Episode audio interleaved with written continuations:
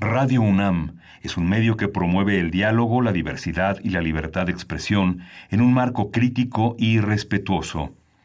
Los comentarios expresados a lo largo de su programación reflejan la opinión de quien los emite, mas no de la radiodifusora. Radio UNAM presenta Primer Movimiento. El mundo desde la universidad.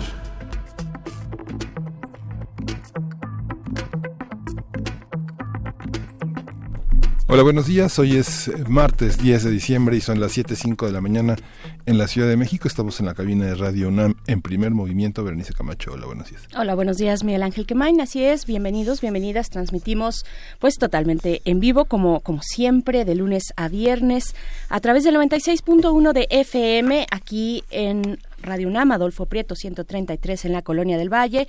Y pues bueno, iniciamos, eh, yo creo que Miguel Ángel con eh, pues el anuncio, ya la ceremonia de entrega de los Premios Nacionales de Ciencias y Artes de este año 2019 fue entregado a los eh, pues a los galardonados, a los ganadores por parte del presidente Andrés Manuel López Obrador. La primera en recibir este premio fue la escritora y periodista argentina Luisa Valenzuela, a quien le fue otorgado el Premio Internacional Carlos Fuentes a la creación literaria en idioma español 2019. También fue entregado el Premio México de Ciencias y Artes que quedó de esta manera para Lingüística y Literatura, el Premio de Lingüística y Literatura para Concepción Compani en Artes y Tradiciones Populares fue galardonada Carmen Vázquez Hernández, en Bellas Artes Abraham Oseransky y en Historia, Ciencias Sociales y Filosofía Diego Valadez. Por su parte, para el Premio de Ciencia e Innovación, los galardonados fueron eh, Hugo Alberto Barrera, María Esperanza Martínez, Juni Meas, en eh, pues esto para el premio de innovación que fue directamente para José Wagner. Entonces, así quedaron, digamos, estas son las eh, nominaciones, estos son los nombres, enhorabuena, y pues bueno, un premio interesante en un contexto interesante para el estímulo de las ciencias y las artes en nuestro país, ¿no? Sí, es muy importante y bueno, también es una, eh, manifestado en distintos momentos, en primer movimiento, la, la, la complejidad del sistema cultural mexicano para entender la cuarta transformación desde esa perspectiva, porque varios de los, de los premiados es, es uno de los premios a los que asiste el presidente, uno de los premios más importantes, y es, son, es el premio del pasado. Son los premios eh, que la presidencia genera para distinguir a los eh, miembros de la cultura mexicana más importantes. Y Concepción Company Company y Diego Valadez forman parte del Colegio Nacional, un, un, territorio complejo en debate, en el que algunos miembros del equipo del presidente de la Cuarta Transformación han señalado como el FONCA de los años 50. Entonces es interesante pensar qué va a pasar con una institución que se está renovando, que justamente ahora atraviesa un momento complejo en el que varios miembros son eh, declaradamente opuestos a las políticas del presidente, otros francamente adheridos, pero pone en cuestión varios de los organismos que la Secretaría de Educación Pública eh, administra, ¿no? Como las academias distintas, las academias de artes, de historia, de la lengua, etcétera, ¿no? Este un premio que hay que decir, bueno, es un premio que efectivamente se otorga desde la década de los 40. Sí, justamente es un premio que aparece desde ese momento y que ha estado también alineado en las preferencias de los presidentes a lo largo de la historia de la segunda mitad del siglo XX mexicano.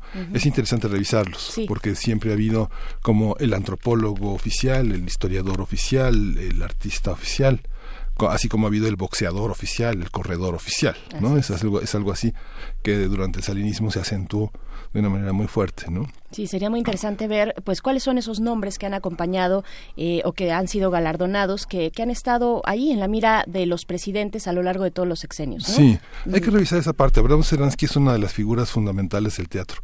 La Feria Libre de Guadalajara y este premio han opacado un poco la, la medalla de Bellas Artes que la Medalla Bellas Artes también es un reconocimiento importante que se ha dado a lo largo de muchos años y esta vez fue para Luis de Tavira. ¿no? Luis de Tavira es un hombre joven, es un hombre joven y para todo lo que él ha hecho es, es enorme. Es uno de los fundadores del CUT, es uno de los fundadores del teatro del gran teatro mexicano, el teatro experimental. Yo recuerdo en los 80 que la gente decía, este, vamos a ver el tabirazo, porque las, las obras de largo aliento eh, de Tavira eran, eran, eran difíciles de enfrentar para espectadores acostumbrados a un teatro de una hora, una hora diez, una hora y media, y sus espectáculos teatrales de, hora, de tres horas, de cinco horas, pues marcaron también una impronta en el teatro mexicano. Él fue un alumno de Leñero y Leñero fue un alumno de Tavira. Leñero confesaba que él abiertamente había se había ceñido a los rigores de la escena, había modificado su, texto a partir de las exigencias escénicas que planteaba Luis. Luis de Tavira fundó el núcleo de estudios teatrales. Es uno de los uno, de los espacios de Limba que caducaron, un centro de experimentación donde estuvieron los mejores actores de México. La teoría de la actuación es un director que traduce, es un director que escribe teatro. El, Fondo de Cultura publicó su teatro reunido, son cerca de 14, 12, 14 obras reunidas en torno a muchas reflexiones que van de lo clásico al teatro alemán, al teatro mexicano. Es muy interesante de Tavira, lo prologa José Ramón Enríquez, que es uno de los dramaturgos también este, alineados en esa, en esa manera de pensar, muy jesuística, ¿no? muy jesuita, pero también muy, muy poderosa. Tavira es una de las piezas fundamentales. Ahora dirige y fundó la, la, Casa del teatro, está al frente de, ella desde 2017 y es el arquitecto también de la Compañía Nacional de Teatro. Siempre peleó por tener una, una compañía de repertorio, una gran compañía del mundo como la compañía este, del teatro alemán, la compañía de Dinamarca, la compañía de Moscú. Y lo logró. Tenemos una Compañía Nacional de Teatro con un repertorio de clásicos mexicanos y clásicos internacionales importante, además del teatro clásico, que es así como fundamental. Así es, hay que ver las obras que se presentaron durante su dirección en la Compañía Nacional de Teatro. Por ahí, eh, de pronto, un poco el chiste era que si no te que si no te acalambras en las butacas de ahí en Coyoacán, en la ah, Compañía Nacional de Teatro, es que no estás viendo a Luis de Tavira. No te acalambras, ¿por qué? Porque permaneces en esas pequeñas butacas durante horas y horas, eh, observando y siendo partícipe eh, de, de una puesta en escena, pues que te confronta, que te interpela, que, que, te llama y que, y, que, y que eso te confronta, ¿no? Confronta al espectador esta decisión eh, dramatúrgica que tiene Luis de, de Tavira o que tuvo en su momento con la Compañía Nacional de Teatro, ¿no? es muy interesante, es un, es un, personaje muy interesante. Sí, y bueno, de Tavira también forma parte de esta, de esta gran constelación, ¿no? bueno, vamos al, vamos al programa, lo que tenemos hoy preparado para el programa. Vamos a ver mitos. Hoy es un martes de mitos y vamos a ver los ojos. Vamos a conversar con el doctor Héctor Manuel Margeli Pérez. Él es médico cirujano, oftalmólogo, actualmente labora en el Hospital General de Joco. La salud ocular y también para eh, después, al final, hacia el final de esta hora, vamos a compartir, a hablar con Pablo Romo, quien es miembro del Consejo Directivo de Serapaz y profesor de la Facultad de Ciencias Políticas de la UNAM, en, este, en esta sección que está a su cargo, Transformación de Conflictos, cada 15 días los martes. En esta ocasión nos hablará sobre el cierre de año, porque ya estamos en ese momento ya la Universidad Nacional inicia su periodo vacacional la próxima semana, entonces estamos ya en los últimos días. Eh, se va en esta sección hablaremos sobre el cierre de año, un año de guerra y de paz, es lo que propone Pablo Romo. Sí, y en la Norte Nacional tendremos el tema de los obregones. Vamos a contar con el comentario de Santiago Capraro.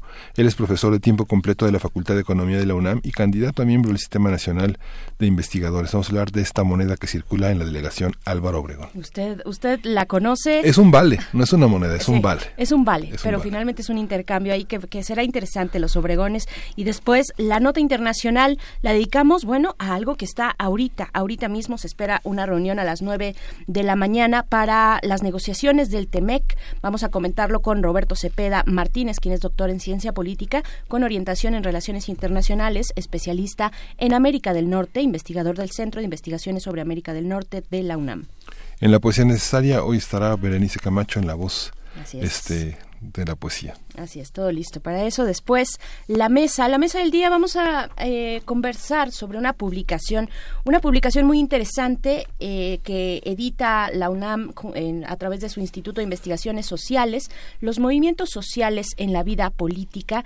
Esto vamos a conversarlo con el coordinador de esta publicación, eh, él es el doctor Francisco Javier Aguilar García, es investigador del Instituto de Investigaciones Sociales, coordinador de este libro, Los movimientos sociales en la vida política, y un ángulo interesante es ver a los movimientos sociales como actores políticos en un, pues, en, un momento en el que, en, el, en este, como en el que nos encontramos, donde pues hay una reformulación de la protesta social. Y, y, bueno, es interesante saber qué es y qué no es eh, un movimiento social. Así es que eso, eso para el día de hoy en este martes, martes 10 de diciembre, abríguese porque las temperaturas pues están bajando no solo aquí, por supuesto en Chihuahua, como es costumbre ya en estas fechas, y mandamos un saludo también para allá Radio Universidad de Chihuahua. Estaremos con ustedes de 6 a 7 hora de Chihuahua, 7 a 8 hora de la Ciudad de México a través del 105.3, el 106.9 y el 105.7.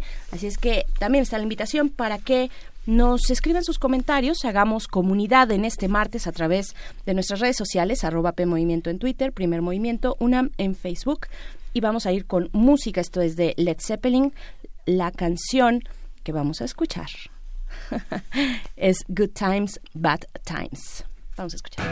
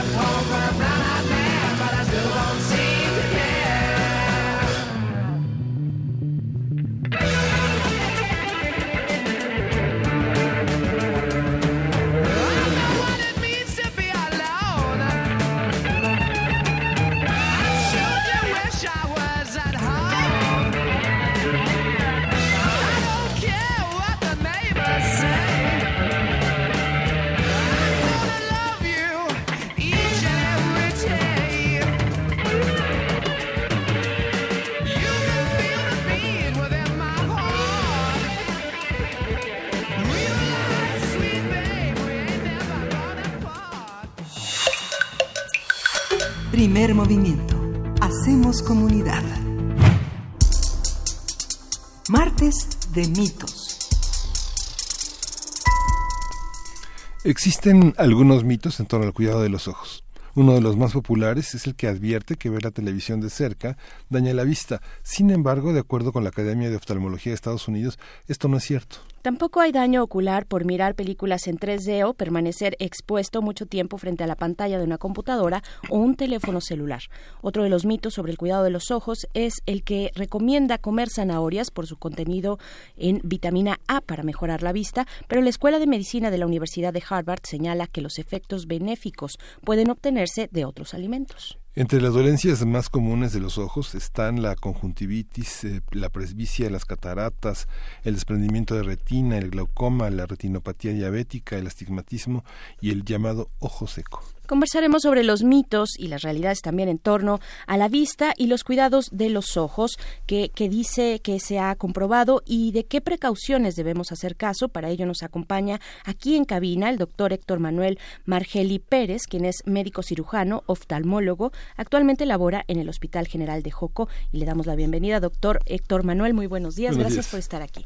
Muy buenos días a todos ustedes y a su audiencia. Estamos aquí para servirles y quitar esos mitos pues, pues ya hicimos una, una lista. Un recuento. ¿Qué, qué, piensa usted? Bueno, sí, efectivamente. Eh, tenemos muchas creencias en todo, a veces sin sustento. Entonces, lo importante aquí es saber realmente qué sí nos hace daño y qué no nos hace daño. ¿Qué son, ¿Qué son los ojos? ¿Cómo debemos entender esta parte de nuestro cuerpo, primero que nada? Los ojos son un receptor y podemos imaginar una cámara fotográfica ya sea de las actuales digitales o de las anteriores. Es una caja, en este caso es en forma de esfera, que tiene por delante un agujero donde hay un lente. Ese lente se llama córnea y lo blanco que conocemos se llama esclerótica. Después de eso tenemos un diafragma que nos va a permitir ver eh, cuando hay poca luz, se abre la pupila, se hace grande, o cuando hay mucha luz, esta se cierra. Después de esto tenemos otro lente, este se llama cristalino. Después tenemos un espacio relleno por una sustancia que se llama morbitrio y en la parte posterior del ojo tenemos lo que sería el rollo de la cámara fotográfica. A eso lo conocemos como retina.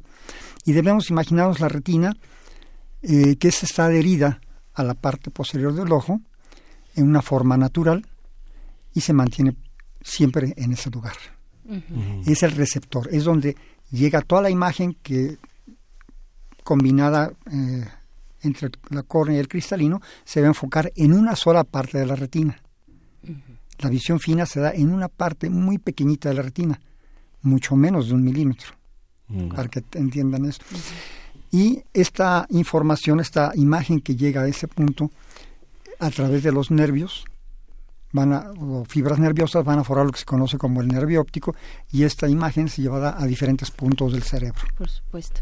Eh, bueno, hay, por supuesto, los cuidados, digamos, generales, cotidianos que debemos dar a nuestros ojos y, a mí me gustaría llegar a, ese punto antes de eh, irnos específicamente con algunos, eh, pues, tal vez algunas molestias o algunos dolencias más comunes como desprendimiento de retina, en fin, las que ya mencionamos. Pero antes de eso, ¿cuál es, digamos, la salud en general que debemos tener sobre nuestros ojos dependiendo de, de la edad? Los más pequeños también deben atender eh, debemos llevarlos a, atender su salud ocular, ¿no? A los más pequeños. Los ojos realmente son una estructura, como el resto del cuerpo, libre de mantenimiento. Mm. No necesita un cuidado especial. Mm. Claro, se pueden desarrollar enfermedades que necesiten la atención de un especialista, pero en general el ojo no necesita un cuidado en especial. ¿Qué debemos de evitar? Frotarnos los ojos, por ejemplo. Eso sí es importante. Si nos frotamos los ojos podemos llegar a deformar la córnea y hacer que se desarrolle otra enfermedad que se llama queratocono. Quitando eso, realmente el ojo no necesita ningún cuidado, ninguno. El cuerpo solo eh, le provee de todo lo que necesita, ¿no? No es necesario que pongamos de pronto estas gotitas para aliviar, tal vez en una ciudad como la Ciudad de México, con altos niveles de contaminación, para aliviar la irritación. Eh, ¿Qué efecto tienen estas gotas que pueden ser usadas cotidianamente? Bueno, lo primero, como le dije, no necesita mantenimiento del ojo. La parte expuesta del ojo, que sería la conjuntiva, que es una capita que recubre lo blanco de los ojos, la esclerótica, la conjuntiva se puede irritar por aire, una corriente de aire, por el sol, por el polvo, obviamente la contaminación, pero con cada parpadeo, en condiciones de adecuada salud o de salud simplemente, eh, toda partícula es barrida cada vez que parpadeamos, es arrastrada por la lágrima y se quita. Entonces realmente no hay ningún problema. En caso de que si hubiera una irritación, pues se pueden utilizar colirios que ponen blancos los ojos, pero hay abuso de ellos. Eh, ¿Qué va sucediendo con estos colirios? Se aplica una gotita, se ponen blancos los ojos, pero al rato viene una reacción de rebote y al rato están otra vez rojos y entonces me vuelvo a poner la gotita y se hace un, círculo sin fin. Realmente están aplique y aplique gotas. Otra cosa diferente es el conocido como ojo seco.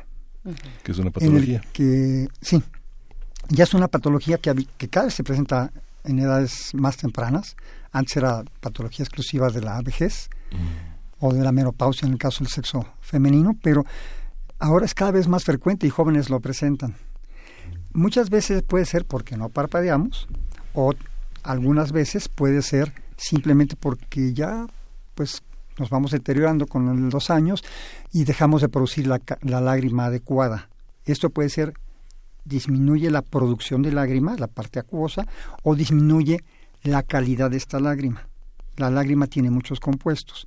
Y entonces si falta uno, pues ya no es la lágrima adecuada y entonces la empezamos a sustituir con colirios lubricantes que se pueden usar en forma pues libre, libre sin ni siquiera consultar a un oftalmólogo en un momento dado, pero sí es conveniente que sea valorado por el médico para escoger el mejor lubricante.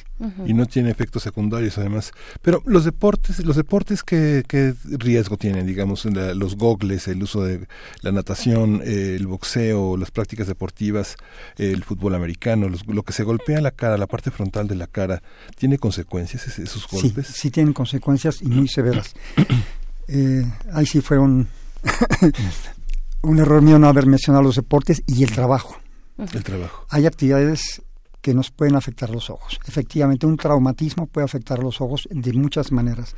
Yo les preguntaría a ustedes, cuando están limpiando, están usando cloro, ¿alguien se pone anteojos de protección? ¿O cuando están clavando un clavo? Nadie se pone un anteojo de protección, excepto los que usamos anteojos, que no son anteojos de protección.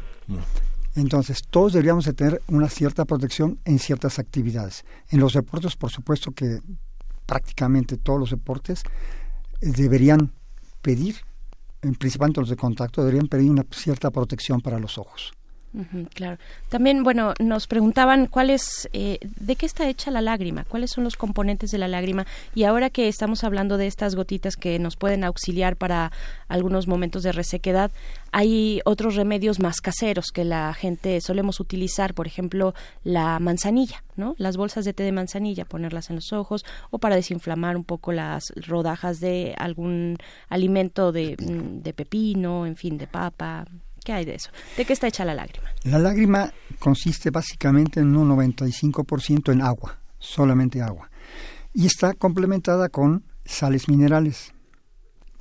Tenemos también algunas enzimas que nos ayudan a eh, eliminar bacterias. Mm. Tiene, tiene, un compuesto también que es grasa y moco. La correcta eh, disposición y producción de cada uno de estos elementos va a hacer que sea un fluido adecuado para cubrir la córnea y nutrir la córnea. Entonces tiene eh, varias funciones la lágrima. Es la primera superficie óptica. Antes que la córnea está la lágrima. Y tiene que ser una capa homogénea sobre la córnea. Si esta lágrima no fuera estable y se empieza a separar, como cuando echamos agua sobre un lugar donde hay grasa, que se separa el agua, entonces habría porciones del ojo que se van resecando y se puede hacer una úlcera. Entonces es importante entonces que nuestra lágrima tenga todos los compuestos adecuados para darle alimentación y protección y una superficie homogénea para que la visión sea perfecta. ¿Cómo, ¿Cómo funcionan ahora estas, estas bolsitas de té que son como muy comunes utilizar, no? Es una tradición, tal vez. La manzanilla puede funcionar como un poquito mm, vasoconstrictor, se cierran los vasitos sanguíneos y entonces se puede quitar un poco el ojo rojo, pero no tiene ninguna otra función. La manzanilla es una flor de ornato que nosotros hemos aprendido a usarla y no sirve para otras cosas, eh, básicamente el aparato digestivo, pero realmente no es curativa. Y cuanto menos cosas nos pongamos es mejor. Ahora, el uso de papa, un bistec, como hacemos picapiedra, o pepino, ponérselo sobre los ojos, pues lo único que hace es refrescar, modificar un poquito la temperatura de los ojos y a veces cuando estamos haciendo esfuerzo visual, esta temperatura aumenta y eso nos puede servir para descansar los ojos, pero realmente no tiene ningún efecto curativo. Aunque los soldadores, los que la gente que solda muchas horas en el día eh, y que se y que se como dicen se flamea, utiliza las papas y los bistecs y, según ellos digamos que calma, este es un paliativo después de algunas horas ya. Acabo de decir exactamente lo, que, lo que es, es un paliativo, realmente no está curando nada. En ese caso la protección es más importante. El que hace soldadura, el que suelda, tiene que usar un anteojo oscuro con protección ultravioleta muy importante. Eh, se conoce el filtro que ellos usan en sus caretas, se llama sombra 12. Mm. Hay sombra 13 y sombra 14, que es el que usamos, por ejemplo, para ver los eclipses. Mm. Necesitamos siempre una protección. Cuando están haciendo soldadura, se emana una gran cantidad de radiación ultravioleta que sí daña los ojos. Mm. Y daña los ojos, perdón, en la córnea, va afectando al cristalino y se va opacando y termina también por dañar la retina. Mm. La retina, nuestro receptor de imágenes, también se daña, porque toda la luz que está viendo en ese caso el individuo que está soldando, se va enfocada directamente a la mácula, que es la parte central de la retina, y entonces puede disminuir su visión. Por eso la protección es más importante, la prevención es más importante. A veces como que no nos gusta que nos digan eso, pero es la verdad. Si usamos nuestra protección, usamos el yelmo, es lo que usan los soldadores, es un yelmo, es una careta grande, toda opaca, y al centro tiene nada más una pequeña mira donde está este filtro, sombra 13 o sombra 12. ¿Cómo, ¿Cómo envejecen los ojos, doctor? ¿Cuál es el cuidado que deberíamos tener ya eh, para tener una salud ocular hacia ya edades más avanzadas lo, lo mejor posible o, eh, tener una visión, no perder la visión, por ejemplo? Es una pregunta muy interesante. La mayoría de las enfermedades de los ojos, quitando las infecciosas, ah. son problemas de envejecimiento. Entonces, ¿cuáles son los problemas de envejecimiento más comunes? Mencionamos hace un poco, hace poco tiempo, el ojo seco. Sí. Pero también tenemos eh, la opacificación del cristalino, el lente que está atrás del iris. Sí. Esta opacificación del cristalino se conoce como catarata. Antes de que se opaque, eh, en ese cristalino eh, se va haciendo más duro. Nuestro cristalino tiene la habilidad de ser muy suavecito al cuando nacemos y entonces eh, cuando se contrae un músculo ciliar, este se puede hacer abombado y lo usamos para ver de cerca. Mm. Y cuando vemos de lejos se hace un poco más plano.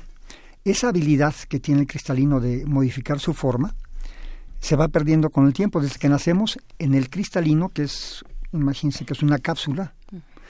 están creciendo células dentro y de, muchas células van creciendo hasta que llega el momento en que se hace muy duro. Nosotros lo manifestamos a partir de los 40 años, 45 años las personas que no usan anteojos. Mm. Los miopes nos tardamos un poquito más en, presentar eso, pero nos empezamos a quitar los anteojos. Entonces, un factor de, o un, más bien un signo de envejecimiento sería la presbicia, la necesidad de usar anteojos para leer. Luego vendría la opacidad del cristalino, mm. en la que empezamos a disminuir nuestra percepción del contraste. Después eh, empezamos a ver borrosas las cosas hasta que dejamos de ver, si la dejamos avanzar. Otro de los factores de envejecimiento, o otra de las enfermedades por el envejecimiento, es la degeneración macular. ¿Qué es esto? En la retina, parte más central, se empieza habitualmente a atrofiar o empiezan a, a formarse unas pseudomembranas que van distorsionando la visión. ¿Y qué es lo que vemos? Deformes las cosas. Si vemos una línea recta, por ejemplo, el marco de una puerta, vemos que este se corta o que se mueve o que cambia de dirección, quiere decir que hay un problema en la mácula.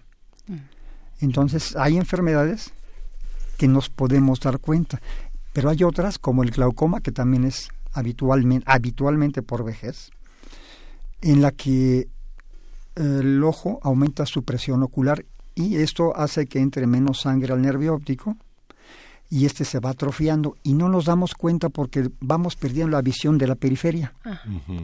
Y realmente nadie se fija en la periferia. Siempre estamos viendo algún objeto detallado. En foco. Y no nos damos cuenta de qué está pasando en la periferia. Pero esto va avanzando, avanzando, avanzando. Se va perdiendo el campo visual y llega a la ceguera. ¿A qué voy con esto? Es importante que toda persona, desde que nace hasta que muere, tenga una serie de evaluaciones con el oftalmólogo. No es fuerza hacerlo cada año, pero por ejemplo, ya está legislado que todo niño antes de cumplir el año tiene que ser evaluado. Y es una evaluación muy sencilla la de estos niños. Luego, las siguientes evaluaciones vendrían a ser a los seis años, después antes de entrar a cada ciclo escolar, vamos a decir primaria, secundaria, preparatoria, universidad, y al terminar la universidad. Así tendríamos a los 6, a los 12, a los 15, a los 18 y a los 23 años.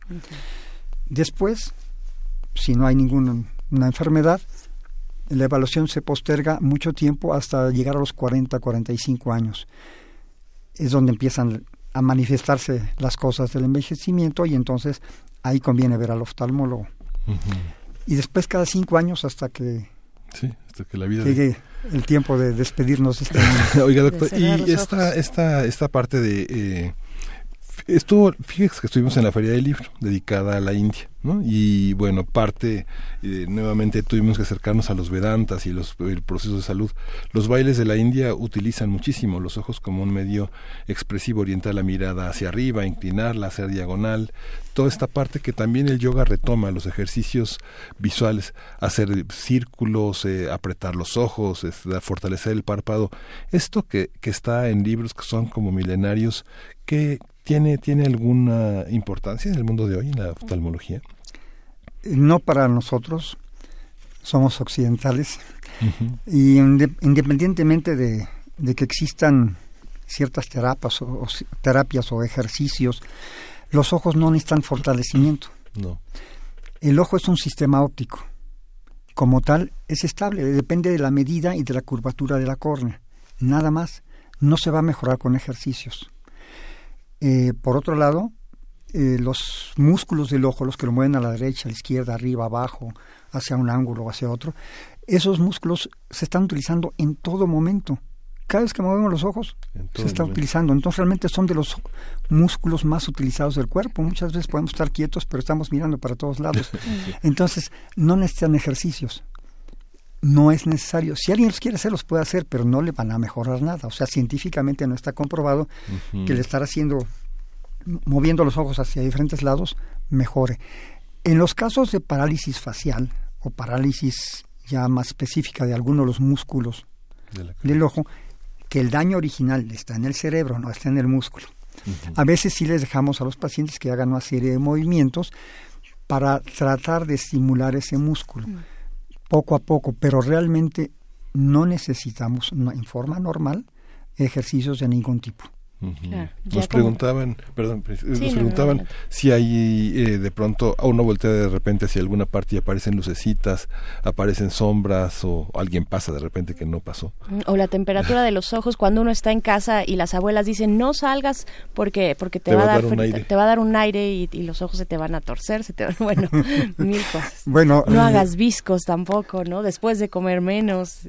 ¿Ah, todas esas cosas. Sí. bueno, eh, realmente también ahí sí son mitos.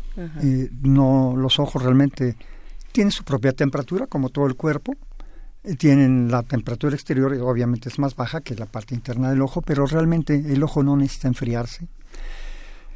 Es cómodo, sí, que después de haber estado haciendo esfuerzo visual, que básicamente el esfuerzo visual se da al estar mirando de cerca, y ya sea lectura en libro o lectura en aparatos electrónicos, celulares, pantallas, es cierto que en un momento dado el ojo está haciendo esfuerzo y conviene relajarlos. Mm. Sí, o sea, mm. empezar a mirar de lejos. Antes de, salir bruscamente a algún lado, pero realmente un cambio de temperatura no nos va a dar un, un problema eh, de parálisis, ni facial ni ocular. Eh, menciono otras dos cosas que se me fue. Sí, mm. eh, bueno, bueno, de entrada la cuestión de las, eh, esto, esto decías. ah, de las lucecitas, sí. a las lucecitas las conocemos como fotopsias o fosfenos. Estas lucecitas eh, pueden darse por varios factores. Uno puede ser una hipertensión arterial. Ah. En ese momento estamos tensos. Mm. la otra sí puede darse por un estímulo en la retina. Ahora, este estímulo puede ser realmente signo de un más la presencia de estas eh, lucecitas puede ser signo de una patología que empieza o bien puede ser simplemente que se dio. Si cualquiera de nosotros con los ojos cerrados nos, nos tocamos, nos apretamos los ojos, pues vamos a ver una lucecita. Mm. Es un estímulo a la retina. Con los años, eh, la retina, que está firmemente adherida a la capa que sigue, que se llama coroides, eh, puede ser jalada por el humor vítreo. El humor vítreo es esta sustancia gelatinosa que está entre el cristalino y la retina. Mm. Este puede degenerarse, se va haciendo más líquido con los años y se puede separar de la retina, pero a veces tiene una pequeña adherencia y al quererse separar Mm. estimula la retina. Cuidado, en algunos pacientes sí conviene ser evaluado porque puede ser el preámbulo de alguna lesión que va a, des- a desprender la retina. Entonces, las lucecitas sí son causa de ver al oftalmólogo. Más cuando se empiezan a presentar siempre en el mismo lugar y no se están quitando. Algo ocasional no pasa nada, pero si ya le estoy viendo en forma seguida, sí tengo que ir al oftalmólogo. Al igual que la famosa visión de moscas. De repente Mm. está uno viendo al infinito, hay mucha luz y ve uno que se mueven como basuritas Sí. y pues los miopes las vemos desde muy pequeños, son opacidades en el humor vítreo, Mm. pero si alguien las empieza a ver, vamos, si un adulto empieza a ver estas manchitas o empieza a ver una mancha en algún lugar en la periferia, cuidado, hay que ir al oftalmólogo a hacer una buena evaluación. Y si se empieza a ver y a oír, al oftalmólogo y al psiquiatra. ¿No? Voces también. hay los que- acúfenos, que son los ruiditos que escuchamos en los oídos, también se presentan más frecuentemente conforme va uno avanzando la edad y es un signo de que hay que evaluar la agudeza auditiva también para evaluar que no haya una pérdida. Claro. Sí. Bueno, hay, hay más mitos todavía. Bueno, en nuestra vida moderna, el uso de las computadoras, de las tablets, de, la- de, las, de todos estos aparatos electrónicos, los teléfonos celulares, que están constantemente en, en nuestra vida. Incluso cuando ya nos vamos a dormir, tenemos la mala costumbre de revisar el teléfono cuando ya estamos en una habitación oscura. ¿Este tipo de, de, eh, actividades van a dañar nuestros ojos, doctor? No, en lo absoluto. Pueden producir fatiga, Ajá. pero no hacen daño al ojo. O sea, el aparato como tal no hace daño al ojo, no emite radiación ultravioleta ni emite radiación infrarroja. Emite radiación en un espectro visible, que es lo que tenemos todos los días. ¿Qué es lo que hay que hacer nada más? Eh, cuando está uno en la computadora o en la lectura, aunque sea de un Mm. libro, eh, se concentra uno tanto que no parpadea. Mm.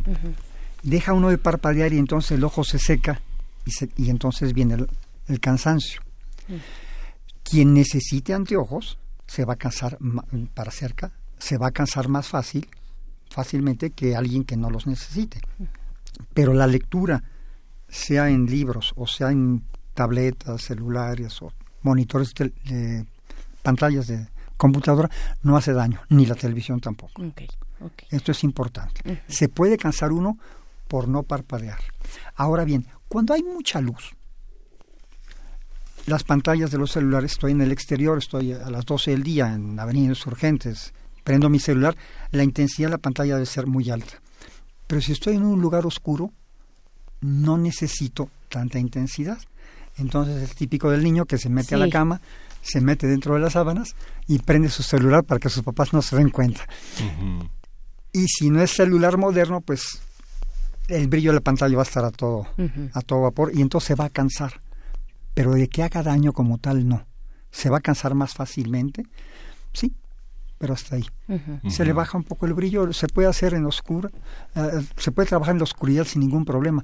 Recuerde que antes eh, eh, la gente, bueno, y todos nosotros lo hemos hecho, hemos estudiado de noche, eh, las señoras en la antigüedad, cuando todavía surcían, muchas veces lo hacían de noche. Entonces nuestra vista está adaptada para todo. ¿Es más cómodo verlo con luz? Sí. Cuando estamos en oscuridad no necesitamos tanto brillo. ¿Por qué? Porque no hay otro distractor. Claro. La vista está concentrada en una pantalla, pues no necesita tener una intensidad alta, pero no hace daño. Sí, oiga, doctor, ¿y por qué las, las luces de las patrullas son tan molestas? Para, para algunas personas son muy molestas. El rojo y el azul forman parte de algún tipo de color que se resiste, que el ojo se resista a ellos. El amarillo también en no las es, señales de sí, las está, calles. está horrible. Las patrullas cuando ponen esa raya amarilla es espantoso. Desde muy lejos las ve uno. Ellos lo usan para ser visibles, pero la verdad es que deberían estar prohibidas porque es una luz que está parpadeando, no es una luz constante. Si fuera una luz fija, no habría problema, pero al, al ser es como un estrobo, un estrobo. Está emitiendo una luz y entonces molesta, es muy intensa. La verdad, yo sí las quitaría. o sea, haría que tuvieran menos intensidad y que no fueran así de están lanzando flashazos. Pueden ser eh, provocar migraña en muchos pacientes. Eh, con los que usamos anteojos se refleja por todos lados esa imagen. Realmente no es correcto que, estén a esa intensidad y en ese sistema de flasheo. Debería ser una luz constante, como antes eran, que, tenían una pantalla que iba girando y entonces permitía ver la luz o no permitía, pero sin que fuera una luz intensa. Las ambulancias también tienen eso. Se supone que es, por un lado, para hacerse visibles y por otro lado, para que no las persigan. ¿Sí? Cuando va una ambulancia, va uno en el coche, uno quiere pasar y decir, aprovecho la ambulancia y me voy de ella. Es un acto muy peligroso, pero doblemente peligroso con las luces que traen tipo estrobo, que sí lastiman y además de producir deslumbramiento, son factores predisponentes para migraña. Claro. Doctor, se nos empieza a acabar el tiempo en realidad de esta, de esta conversación y hay todavía mucho por decir. Eh, nos llamó a cabina Sara Salgado, le mandamos saludos y le pregunta los cuidados, cuáles son los cuidados para personas con hipertensión. Es decir, cómo saber si la presión de los ojos es alta. Bueno, debemos hablar de dos hipertensiones. Una es la hipertensión ocular y la otra es la hipertensión arterial. Ambas afectan los ojos. La hipertensión arterial, pues acudir con su médico cardiólogo, internista o general que le esté controlando la presión y que siempre se mantenga en límites adecuados. En cuanto a la presión de los ojos, ningún paciente sabe que tiene la presión alta, excepto cuando hay un cambio brusco en una enfermedad que llamamos glaucoma agudo y es tal el dolor que nos va a llevar al oftalmólogo, ni siquiera al médico, nos va a llevar al oftalmólogo. Es un dolor espantoso. Pero el glaucoma crónico, que se caracteriza por aumento de la presión, la mayoría de las veces, aumento de la presión ocular, no da síntomas. Entonces, por eso son las revisiones paulatinas. Sabemos que el glaucoma crónico se empieza a desarrollar después de los 40 años, pues entonces es momento de ir al oftalmólogo.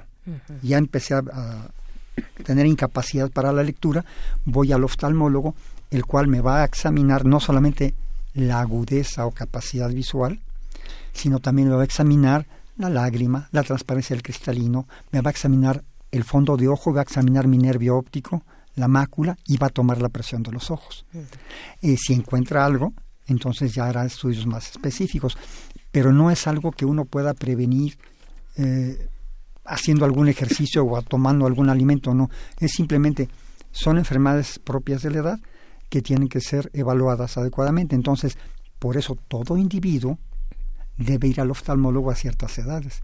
Y a partir de los 45 años yo creo que es una muy buena edad de quien nunca ha ido al oftalmólogo vaya. Y estoy diciendo al médico oftalmólogo, que es quien le va a revisar realmente adecuadamente sus ojos. Muy bien.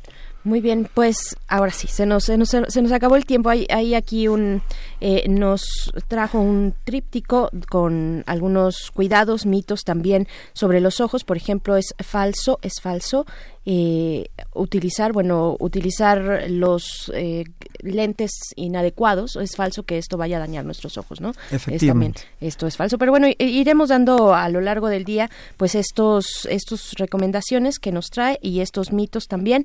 Eh, doctor Héctor Manuel Margeli Pérez, médico cirujano, oftalmólogo eh, del Hospital General Joco. Muchísimas gracias por haber estado acá. Y bueno, se nos quedan muchas dudas, pero también ya muchos, eh, mucho que nos ha aclarado. Muchas gracias. ¿Lo, podemos seguir alguna, en algún medio social, en alguna red social? ¿Usa redes sociales? ¿Usa, eh, escribe?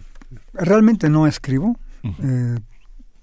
el, trabajo es a veces exhaustivo. Sí, sí, pero sí hay un medio, en un modo de, de poder seguir eh, a través de una página, no la tengo en este momento, se las hago llegar después para que en un momento puedan, si quieren hacer preguntas, las hagan. Perfecto, pues seguramente y, daremos sus datos y nos los proporciona a quienes nos escuchan. Le agradecemos mucho, doctor Héctor Manuel Margeni, muchas gracias. Y vamos a ir con música. Anoche estuvo Sabina, a todo lo que da, largo concierto, Lágrimas de Plástico Azules de Joaquín Sabina.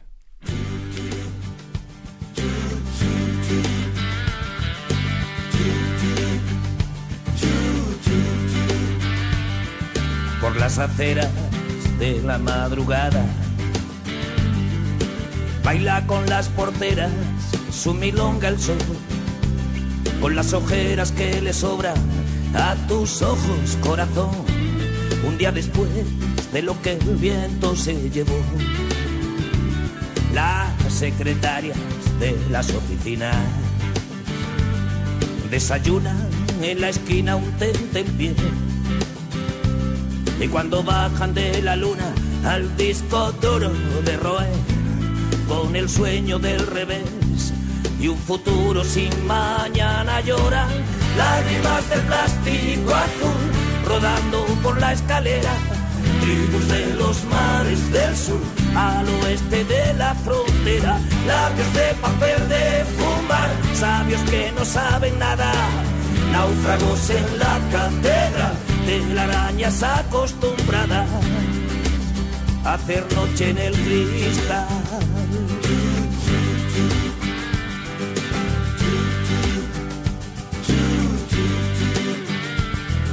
Los cirujanos de las decepciones. Cercenan por lo sano la alegría. Las venas del amanecer almacenan sangre fría y cada lunes nace muerto el nuevo día. El lápiz comisura de tu boca retoca los agravios del carmín los proxenetas se colocan con aseo el peluquín y los Romeos se demoran y las Julietas se desenamoran. Lágrimas de plástico azul rodando por la escalera. Tribus de los mares del sur al oeste de la frontera. Lápiz de papel de fumar, sabios que no saben nada. Náufragos en la catedral arañas amotinadas, lágrimas de plástico azul con sabor a despedida.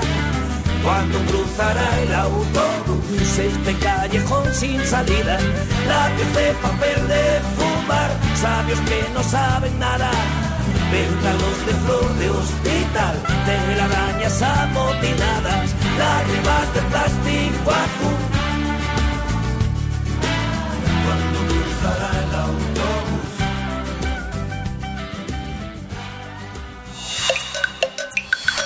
Primer movimiento.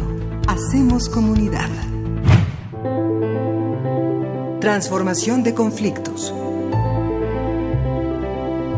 Le damos, le damos la bienvenida a Pablo Romo, quien es miembro del Consejo Directivo de Serapaz y profesor de la Facultad de Ciencias Políticas de la UNAM.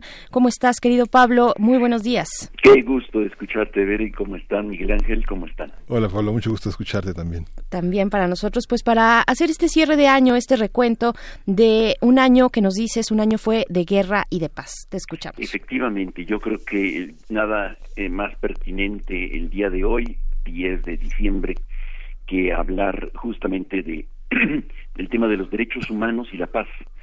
En muchas ocasiones lo hemos hecho nuestra reflexión en torno a la a la paz. La paz no solamente es la ausencia de la guerra, no es solamente este la no violencia, sino la construcción de em, los derechos de los ciudadanos. Es la reivindicación de los derechos de los ciudadanos y ciudadanas. En ese sentido, hoy nada más pertinente que hablar justamente cuando estamos cerca del fin del año y a un año también de, em, este eh, nuevo sexenio, em, tenemos eh, la obligación, la necesidad de hablar de los derechos humanos. ¿Cuál es la agenda de los derechos humanos y de qué estamos hablando cuando hablamos de derechos humanos para construir la paz? Definitivamente, em, esta es la paz que dice Galtung, que es la paz positiva, la, construcción de los derechos de las personas es este, la paz positiva. ¿Y por dónde empezaríamos en México a verificar cómo, este, cómo se ha avanzado? ¿Cómo hacer un balance eh, de los derechos humanos en este último año, digámoslo así? Y creo que tenemos una agenda muy clara, muy, muy, muy eh, seria, muy y que hace eh, prácticamente cuatro años eh, la, se presenta desde Naciones Unidas.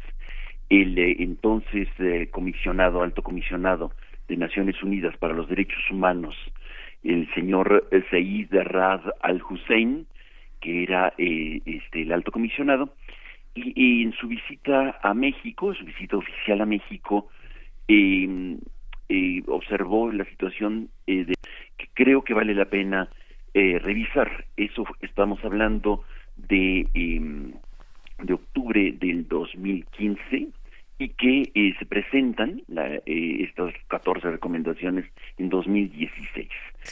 Y él establece en eh, 14 prioridades que el gobierno mexicano asume como em, su ruta de acción para em, fortalecer los derechos humanos.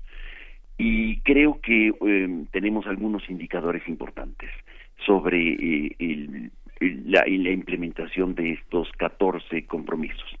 Déjenme leerlos un poco para que nuestro auditorio los conozca y qué decía en ese momento y cómo estamos en este eh, ahora justamente a prácticamente cinco años de haber hecho estas recomendaciones en Naciones Unidas. Uno era establecer un consejo asesor para eh, verificar la situación de eh, los derechos eh, humanos y, específicamente de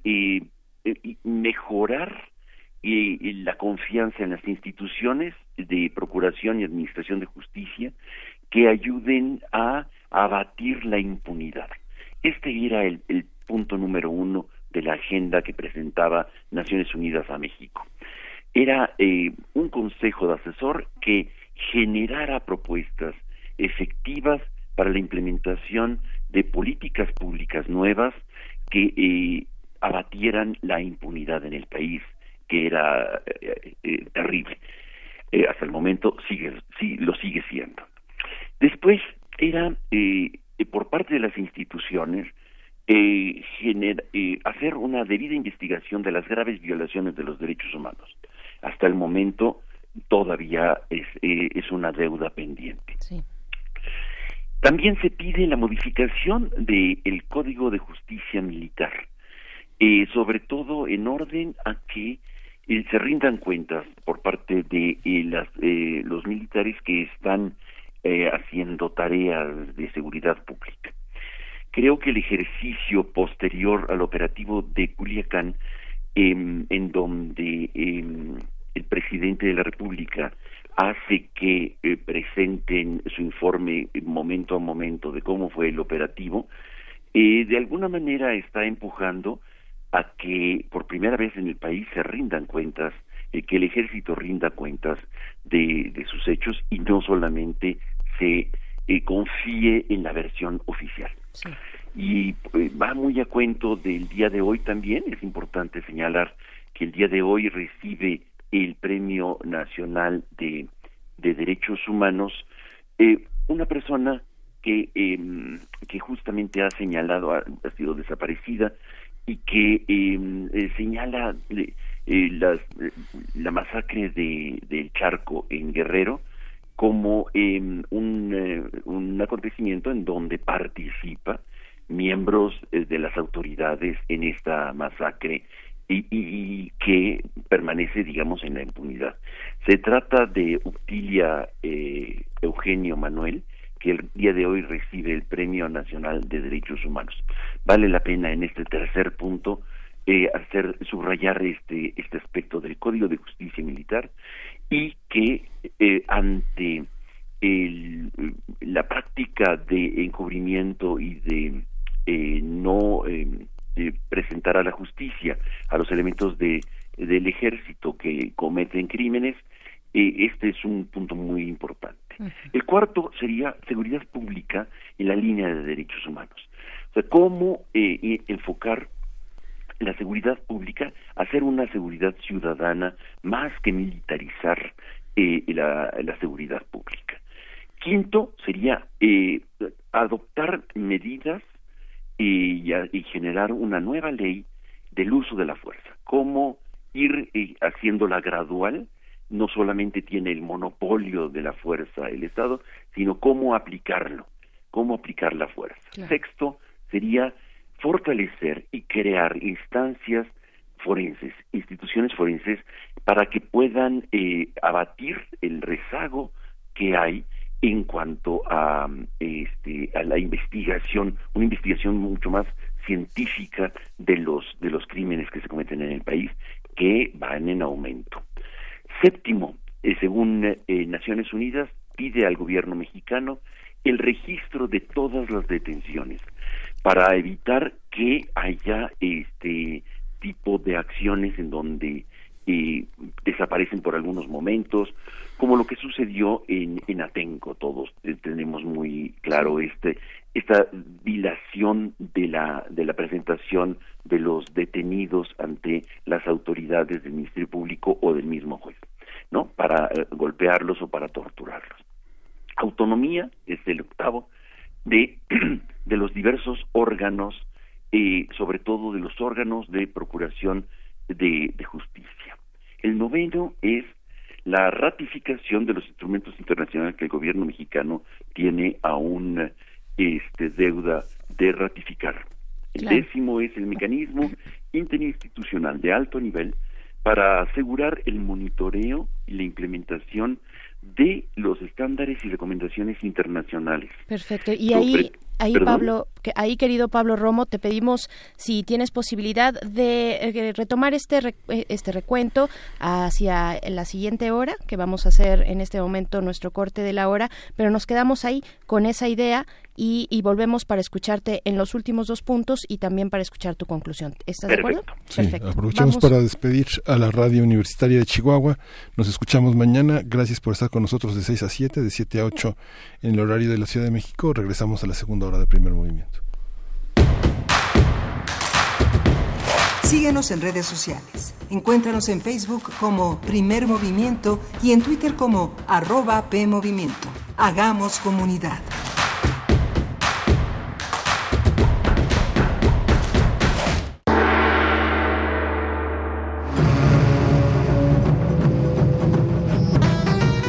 La felicidad puede estar escondida en los pequeños detalles, en una nube dorada, en un disfraz de murciélago o en un champiñón verde.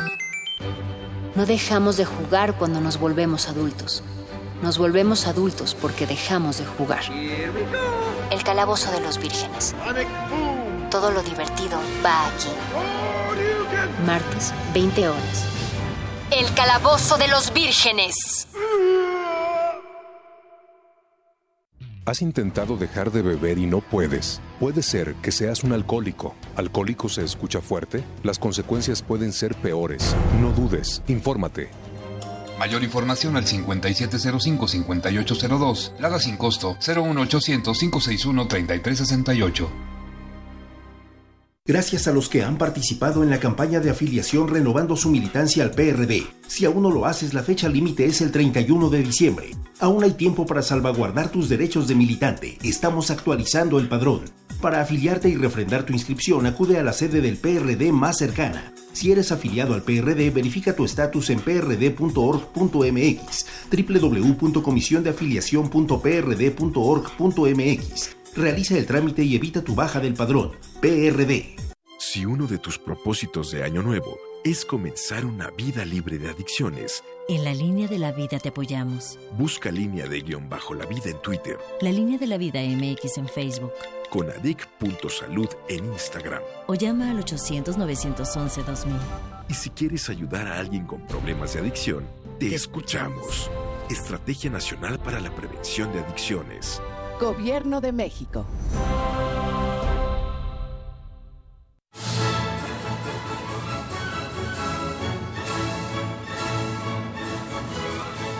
Escuchar una partitura de quien la escribió es un regalo.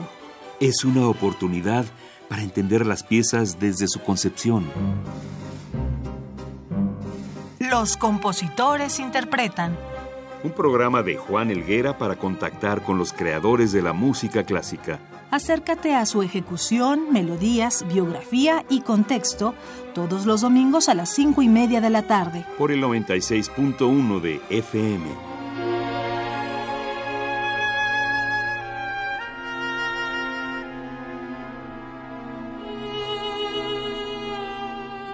Radio UNAM.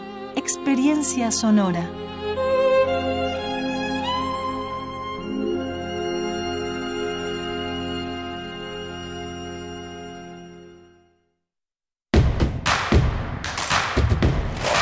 Queremos escucharte. Llámanos al 55 36 43 39 y al 55 36 89 89. Primer movimiento.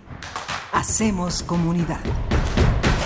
Regresamos aquí a la segunda hora del primer movimiento. Quedamos pendientes en el octavo punto de los doce que nos propuso Pablo Romo. Pablo Romo, gracias por estar nuevamente aquí en el micrófono. Gracias. Puedes continuar.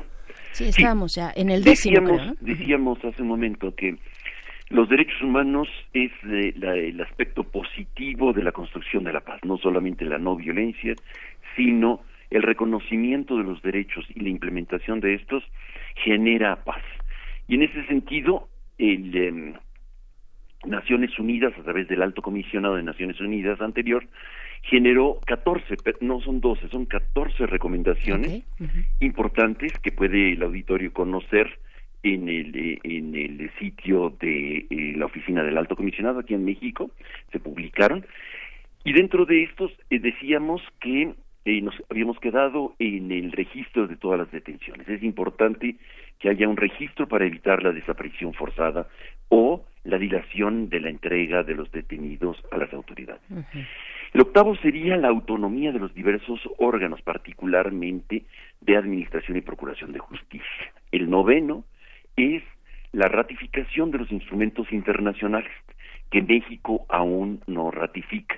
Particularmente es importante el protocolo facultativo de la Convención de Derechos de los Niños, Niñas y Adolescentes. El décimo es el mecanismo interinstitucional de alto nivel para asegurar un monitoreo a nivel nacional de todos los estándares y poder verificar que se están implementando y haciendo en las leyes locales eh, de los estados, eh, teniendo los estándares más altos a nivel eh, de, lo que México ha ido ratificando a nivel internacional. El siguiente sería pueblos, pueblos indígenas. Es indispensable em, renovar y adecuar nuestras leyes a los estándares internacionales, particularmente aquellos que presenta la Declaración Universal de los Derechos de los Pueblos Indios. Y, en este sentido, la modificación del artículo primero y segundo de la Constitución. El siguiente sería la eh, política en favor de las mujeres, o sea, generar un nuevo eh, mm, eh, o renovar e implementar políticas públicas que defiendan los derechos de las mujeres, particularmente generando o impulsando nuevas políticas públicas para el goce pleno de los derechos humanos. El 13 sería los indicadores, una metodología para evaluar estos, eh, eh, cómo, cómo se está avanzando en derechos humanos. Y el 14 sería el, eh, leyes, fortalecer y cambiar las leyes eh, para eh, ponerlos en los estándares internacionales de las leyes de tortura y desaparición forzada, leyes generales. Estos serían los 14 puntos que establece eh, la oficina del alto comisionado. Esto podría ser de alguna manera una agenda que el Estado en su conjunto pudiera tener y que hoy habría que reflexionar Día Internacional de los Derechos Humanos. a lo largo de este año, en el balance que tenemos, deja mucho que desear eh, tanto que el presidente no haya recibido el informe eh, de manos del antiguo ah, del anterior presidente de la CNDH Luis Raúl González eh, deja mucho que desear también cómo el Senado genera un eh, hace este proceso de la nueva presidenta de la CNDH y mm, no por ello digamos este es eh, una presidenta con gran capacidad. Sin embargo, el procedimiento que hace el Senado eh, la deja en un estado de gran indefensión e y vulnerabilidad, sobre todo porque eh, no respondió y no se adecuó a su propio eh, proceso como lo había establecido el Senado. Sí. Creo que eh, también eh, la entrega del premio hoy en, eh, en, medio de una conferencia de prensa del Premio Nacional, pues eh, eh, reduce un poco la solemnidad de lo que significaría el Premio Nacional de Derechos Humanos. hacerlo en medio de una conferencia de prensa y no en un eh, eh, en una ceremonia específica para tal este lo lo pone como parte de una de un punto de, de una agenda del día y no como un punto este fundamental de, para resaltar. Sin embargo, a pesar de ello, eh, creo que es importante y, bueno, también habría que decir que eh, todavía está en deuda una comisión de la verdad y la implementación de eh, lo que se llama justicia transicional, es decir, lo que eh, el titular del Ejecutivo se comprometió a implementar y que hasta la fecha no se ha llevado a cabo. Creo que es eh, un, eh, aún eh, falta mucho por avanzar en cuanto al reconocimiento y la implementación de las promesas eh, para reivindicar y poder implementar los derechos humanos. Así es, así es. Pues con esta lectura, con este balance que nos compartes esta mañana, Pablo Romo, querido, pues así nos despedimos. Nos despedimos además ya de, nos vamos a escuchar contigo hasta el próximo año ya este dentro de 15 días ya estaremos de vacaciones también aquí en Primer Movimiento. Te mandamos un abrazo y muchas gracias por hacer este cierre, este balance. Me parece muy necesario de frente a los retos que tiene este país y este gobierno y esta ciudadanía también en pos de los derechos humanos y pues bueno, ahí está esta lectura. Muchísimas gracias, Pablo Romo. Estupendo, felices fiestas. Gracias, Pablo. A ti, Bere, a ti, Miguel. Miguel Ángel, este, un saludo y bueno, pues esperemos que la paz sea posible en este país que todavía este, la necesita abundantemente. Así Sí, es. muchas así es. gracias, Pablo. Gracias, Pablo Romo. Pues regresamos, les damos, les damos la bienvenida a nuestros compañeros, a nuestros amigos de Morelia, la radio Nicolaita, que están escuchándonos de 8 a 9 de la mañana. Y bueno, les recordamos que este viernes se va a hacer el concurso de, de piñatas. Ayer tuvimos la presencia de Piñatonga, los miembros de Piñatonga, con los, eh, los primeros pasos para, para arrancar, para hacer una propia piñata. Y el próximo viernes, pues los esperamos aquí que traigan a concursar su piñata. Nosotros ya la hicimos en, en equipo con Piñatonga. ¿Eh? Así es, así es. Vamos a Primero y segundo primero lugar. lugar. Que Berenice tiene los premios. Yo tengo los premios bajo llave, así es que todo está eh, bajo control. Aquí el, el equipo de producción pues está mirándolos muy de cerca, pero, pero no, están destinados para el primero y segundo lugar de quienes se animen a colaborar, a hacer comunidad a, a- a través de, pues de este concurso de piñatas que tendrá lugar el día viernes. Manden sus fotografías ya por aquí en redes sociales. Fue Edgar Benet, nos mandó ya fotos de su, de su piñata y pues bueno, ahí está la competencia también para... ¿Ya tan rápido? Ya tan Uy, rápido, no, con, con qué lo secó? Con este... Con, con secadora. Con secadora. Ajá, sí, yo creo que sí. Compártenos tus, eh, tus métodos. o tus- ya la tenías hecha. o, o la compró, no, no creo, Edgar. A ver, pues dinos de, de qué se trata, querido Edgar. Pues vamos, vamos con música.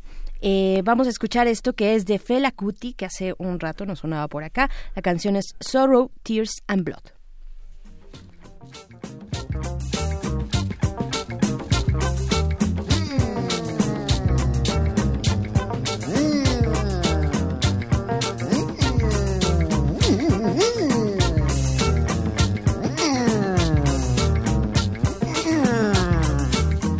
Everybody run, run, run. Everybody scatter, scatter. Some people lost some bread. Someone nearly died. Someone just died. Police they come, hammy they come.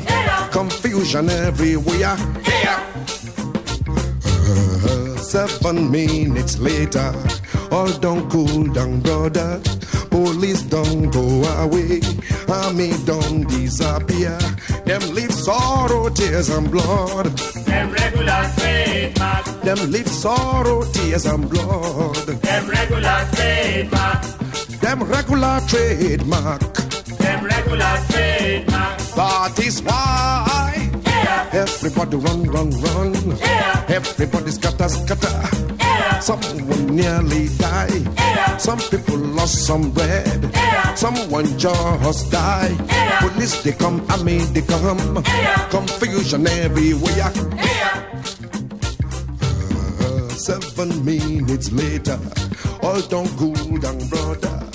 Police don't go away, and me don't disappear. Them live sorrow, tears and blood. Them regular trademark. Them live sorrow, tears and blood. Them regular trademark. Them regular trademark. Them regular trademark. La la la la. My people say they fear too much. We fear for the thing we no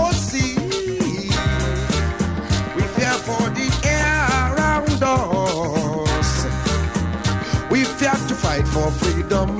We fear to fight for liberty. We fear to fight for justice. We fear to fight for happiness. We always get reason to fear. We no one die. We no one wound. We no one quench. We no one go. I get one child. My mom different house. My pa different house. I want build a house. I don't build a house. I no one quench. I want enjoy. I no one go. Ah. So policeman go slap your face, you know go talk. Army man go whip your yash, you go they look like donkey. Rhodesia, they do them own, our leaders they have for nothing. South Africa, they do them home. Them live sorrow, tears and blood. Them regular trademark. Them regular trademark. Them regular trademark. Them regular trademark. Regular trademark. Regular trademark. Regular trademark. That is why everybody run, run, run. Everybody scatter, scatter. Some people lost some bed. Someone nearly died. Police they come, I mean they come. Confusion everywhere. Ah, that's so. Time when they go. Time no wait for nobody. Like that. Ah. But police go they come. I mean go they come with confusion in style. Like this.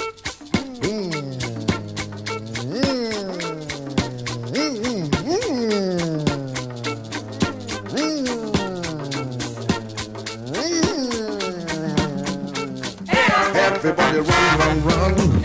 Everybody scatter, scatter. Some people lost some bread. Someone nearly died. Someone just died. Police they come, I they come. Confusion everywhere. Uh, seven minutes later, all don't cool down, brother. Police don't go away. Army don't disappear. Them live sorrow, tears and blood. Them regular trademark. Them regular trademark. Them regular trademark. Them live sorrow, tears and blood.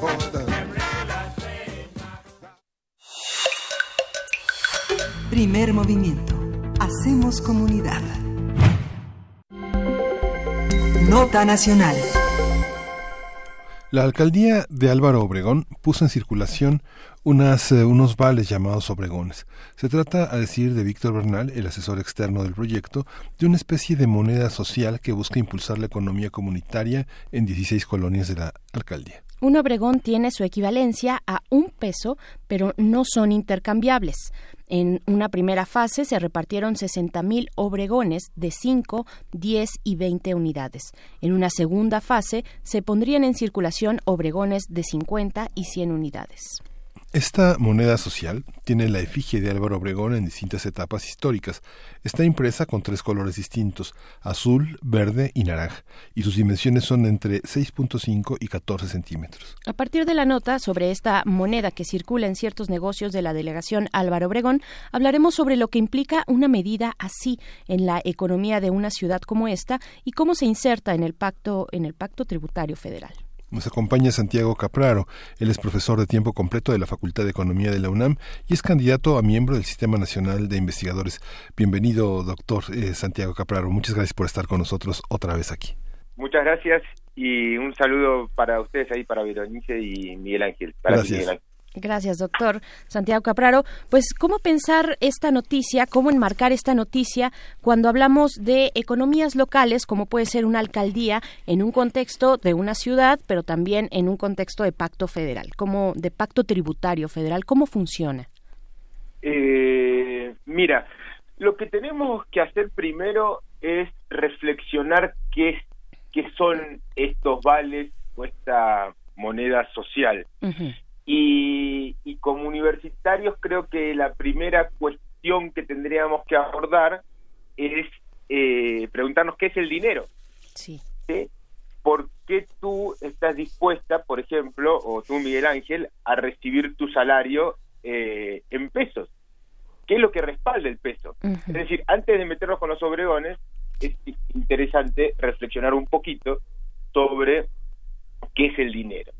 Eh, y, en particular, si el peso eh, que usamos todos los días es dinero, es decir, ¿por qué eh, ustedes están dispuestos a recibir su salario en pesos mexicanos? Les pregunta. Ajá, ¿por qué? Pues porque es la moneda pues de, de uso nacional, eh, porque pues no sé cuánto sería que nos pagaran en, en, dólares, se nos no o en oro. Ahí, está la respuesta. ahí está la respuesta. Entonces, hay, hay, una, hay una cuestión que es una moneda nacional que quiere decir esto. Cumple con las, con, eh, las tres funciones fundamentales del dinero. Es unidad de cambio, unidad de cuenta, medio de cambio y reserva de valor. Es decir, unidad de cuenta, ¿qué significa? Los precios están definidos en términos de pesos. Si tú vas a cualquier parte de la República, cualquier eh, bien que esté a la venta va a tener su precio en, eh, en pesos. Además, estás segura tú y eh, que, mm, que te lo van a, cambiar por bienes y servicios. Por eso se dice que el dinero es medio de cambio y el peso es dinero es es dinero en este sentido. Y finalmente reserva de valor. Claro, que es una reserva de valor mala porque eh, si uno espera mucho tiempo para cambiar sus pesos, la inflación seguramente va a, hacer de las suyas y va a disminuir el valor de, ese dinero. En ese último punto, doctor, nada más para precisar entonces, en ese último punto de reserva de valor, sí convendría que nos pagaran en, un, en una moneda, en una divisa que tuviera más valor, más sustento, ¿no? Unos dólares. Claro, no, ahí está el problema, ahí está el problema. En realidad tampoco quisieras cobrar en dólares. Claro. Porque el dólar también tiene inflación. Lo ideal sería cobrar en algún instrumento que no se depreciara con el paso de, tiempo. La cuestión con el dólar es que eh, tú podrías cambiarlo no solamente en la República Mexicana, sino en cualquier parte del mundo, porque el dólar es dinero universal.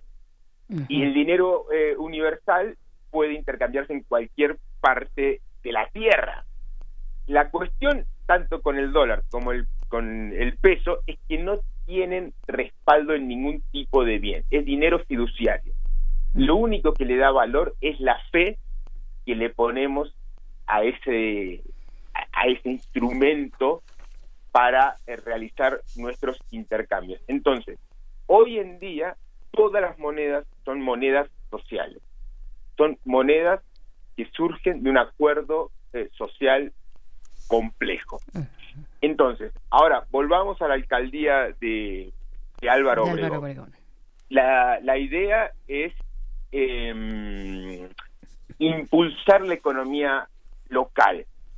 La cuestión con con impulsar la, la, economía local es que hay gente que tiene determinados tipos de bienes que no los puede intercambiar por ningún otro tipo de bien. Entonces, si, si esta gente que tiene ciertos bienes y no los puede intercambiar y, necesita hacerse de, de, otros bienes, son organizados a través de un en, en la alcaldía a través de un mercado del trueque, por ejemplo, es eh, una forma bastante ineficiente de organizar eh, una la economía social.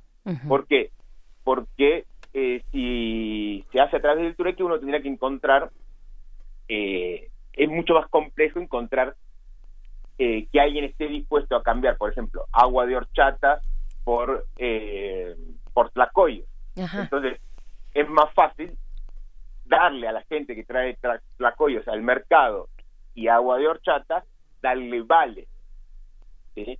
a estos vales que son los, los obregones. Es decir, eh, la, la cuestión de, de, fondo, lo que están haciendo en la, en la alcaldía Álvaro Obregón, es una forma de eficientizar el trueque eh, a través de este eh, instrumento que le dieron el nombre de Obregón. Entonces, em, si la idea es esa, me parece eh, una excelente idea.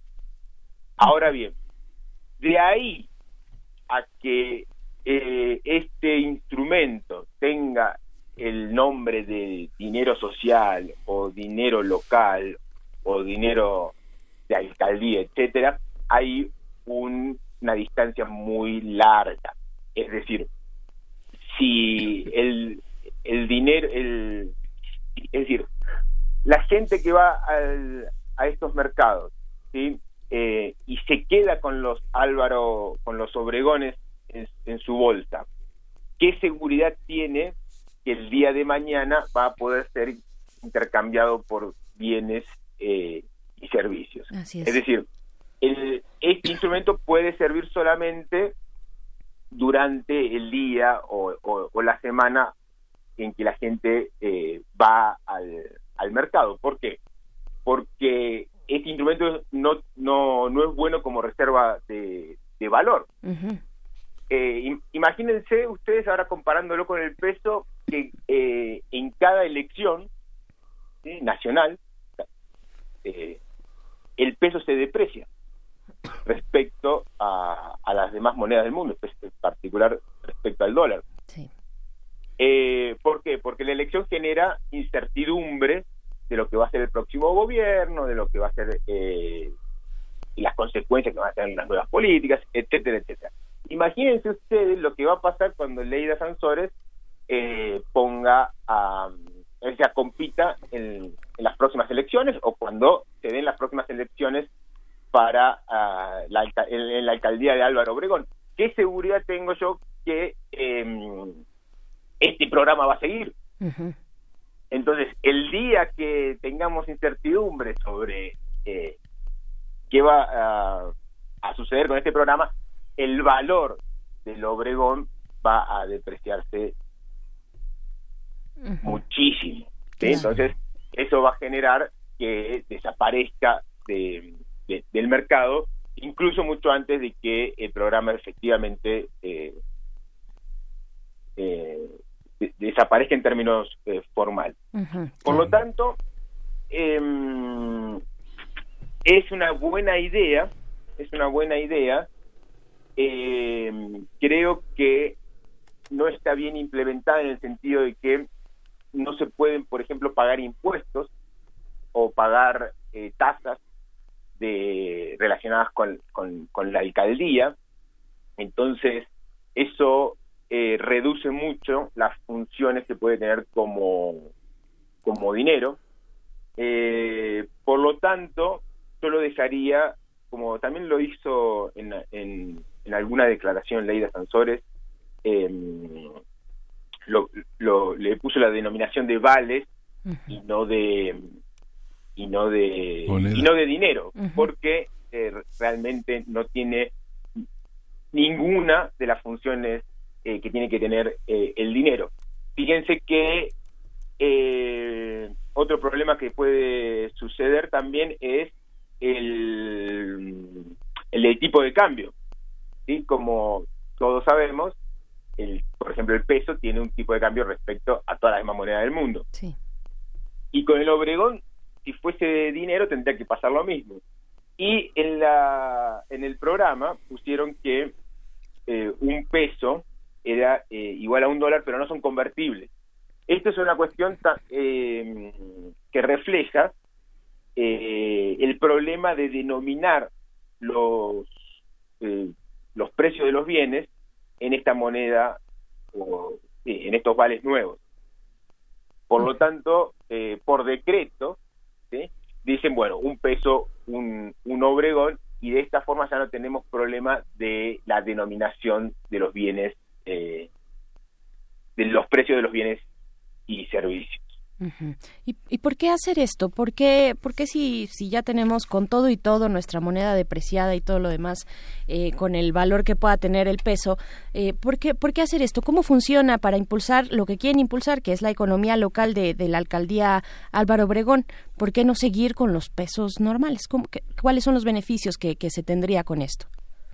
Bueno, eh, una buena implementación de este, de este programa atacaría un problema que, tiene eh, la ciudad, que es eh, la falta de actividad eh, económica o el bajo nivel de actividad económica. Es decir, lo que están impulsando es la economía local, el sector más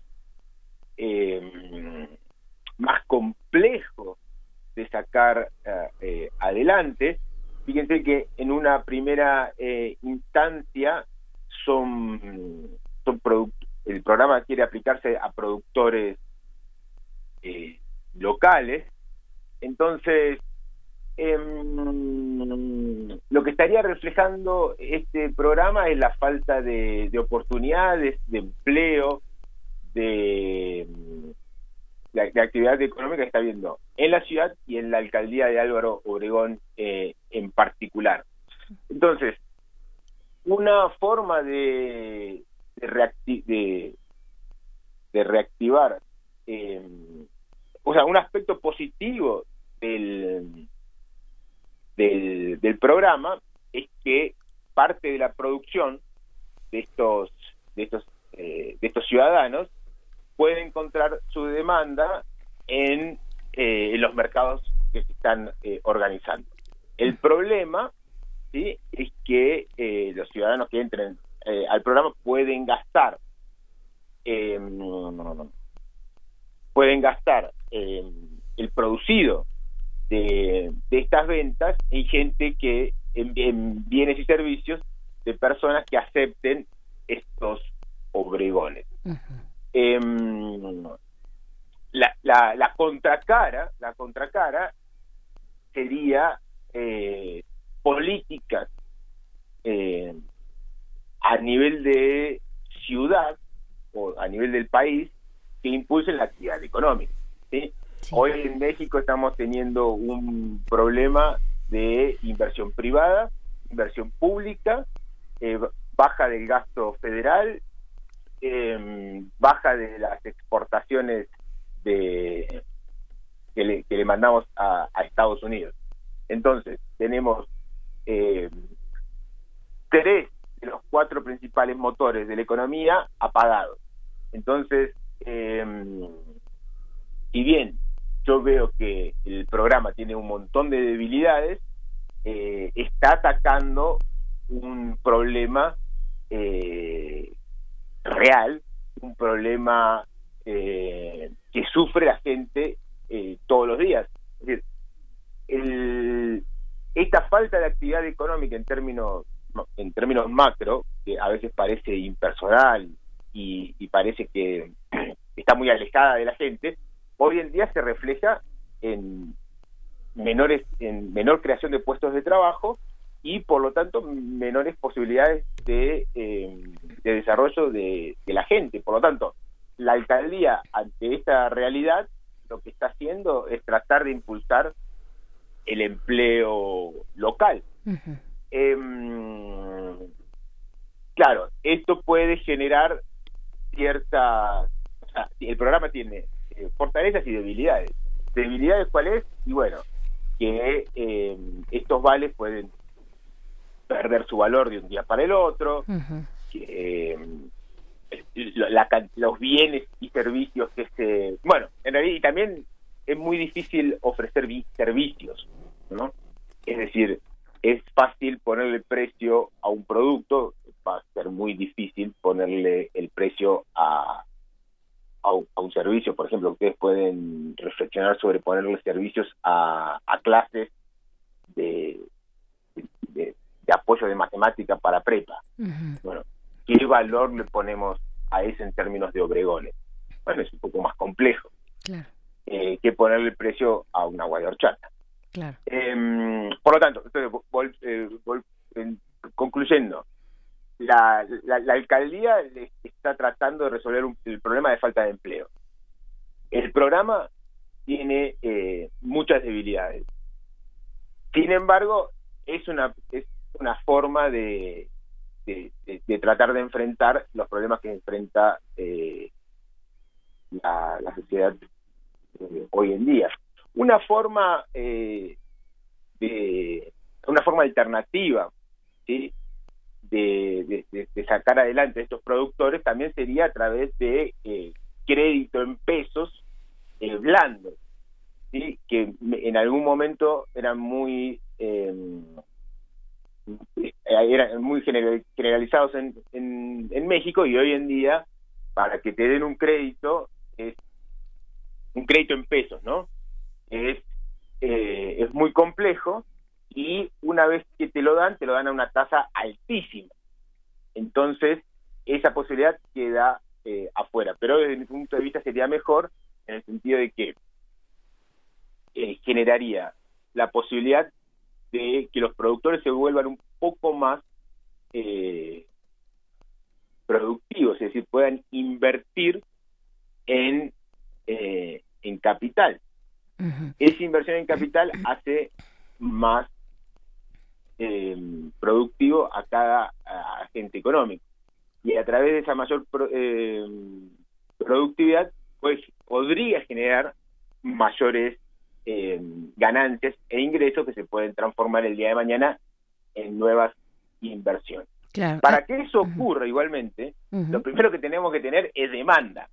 Y ahí está el problema que tiene México hoy, que no, eh, que no existe, bueno, que la demanda está muy débil y vuelvo a repetir, ¿no? O sea, hoy en México tenemos un problema de inversión pública, de inversión privada, eh, baja el gasto del, gobierno federal y baja en la, en la tasa de crecimiento de las exportaciones.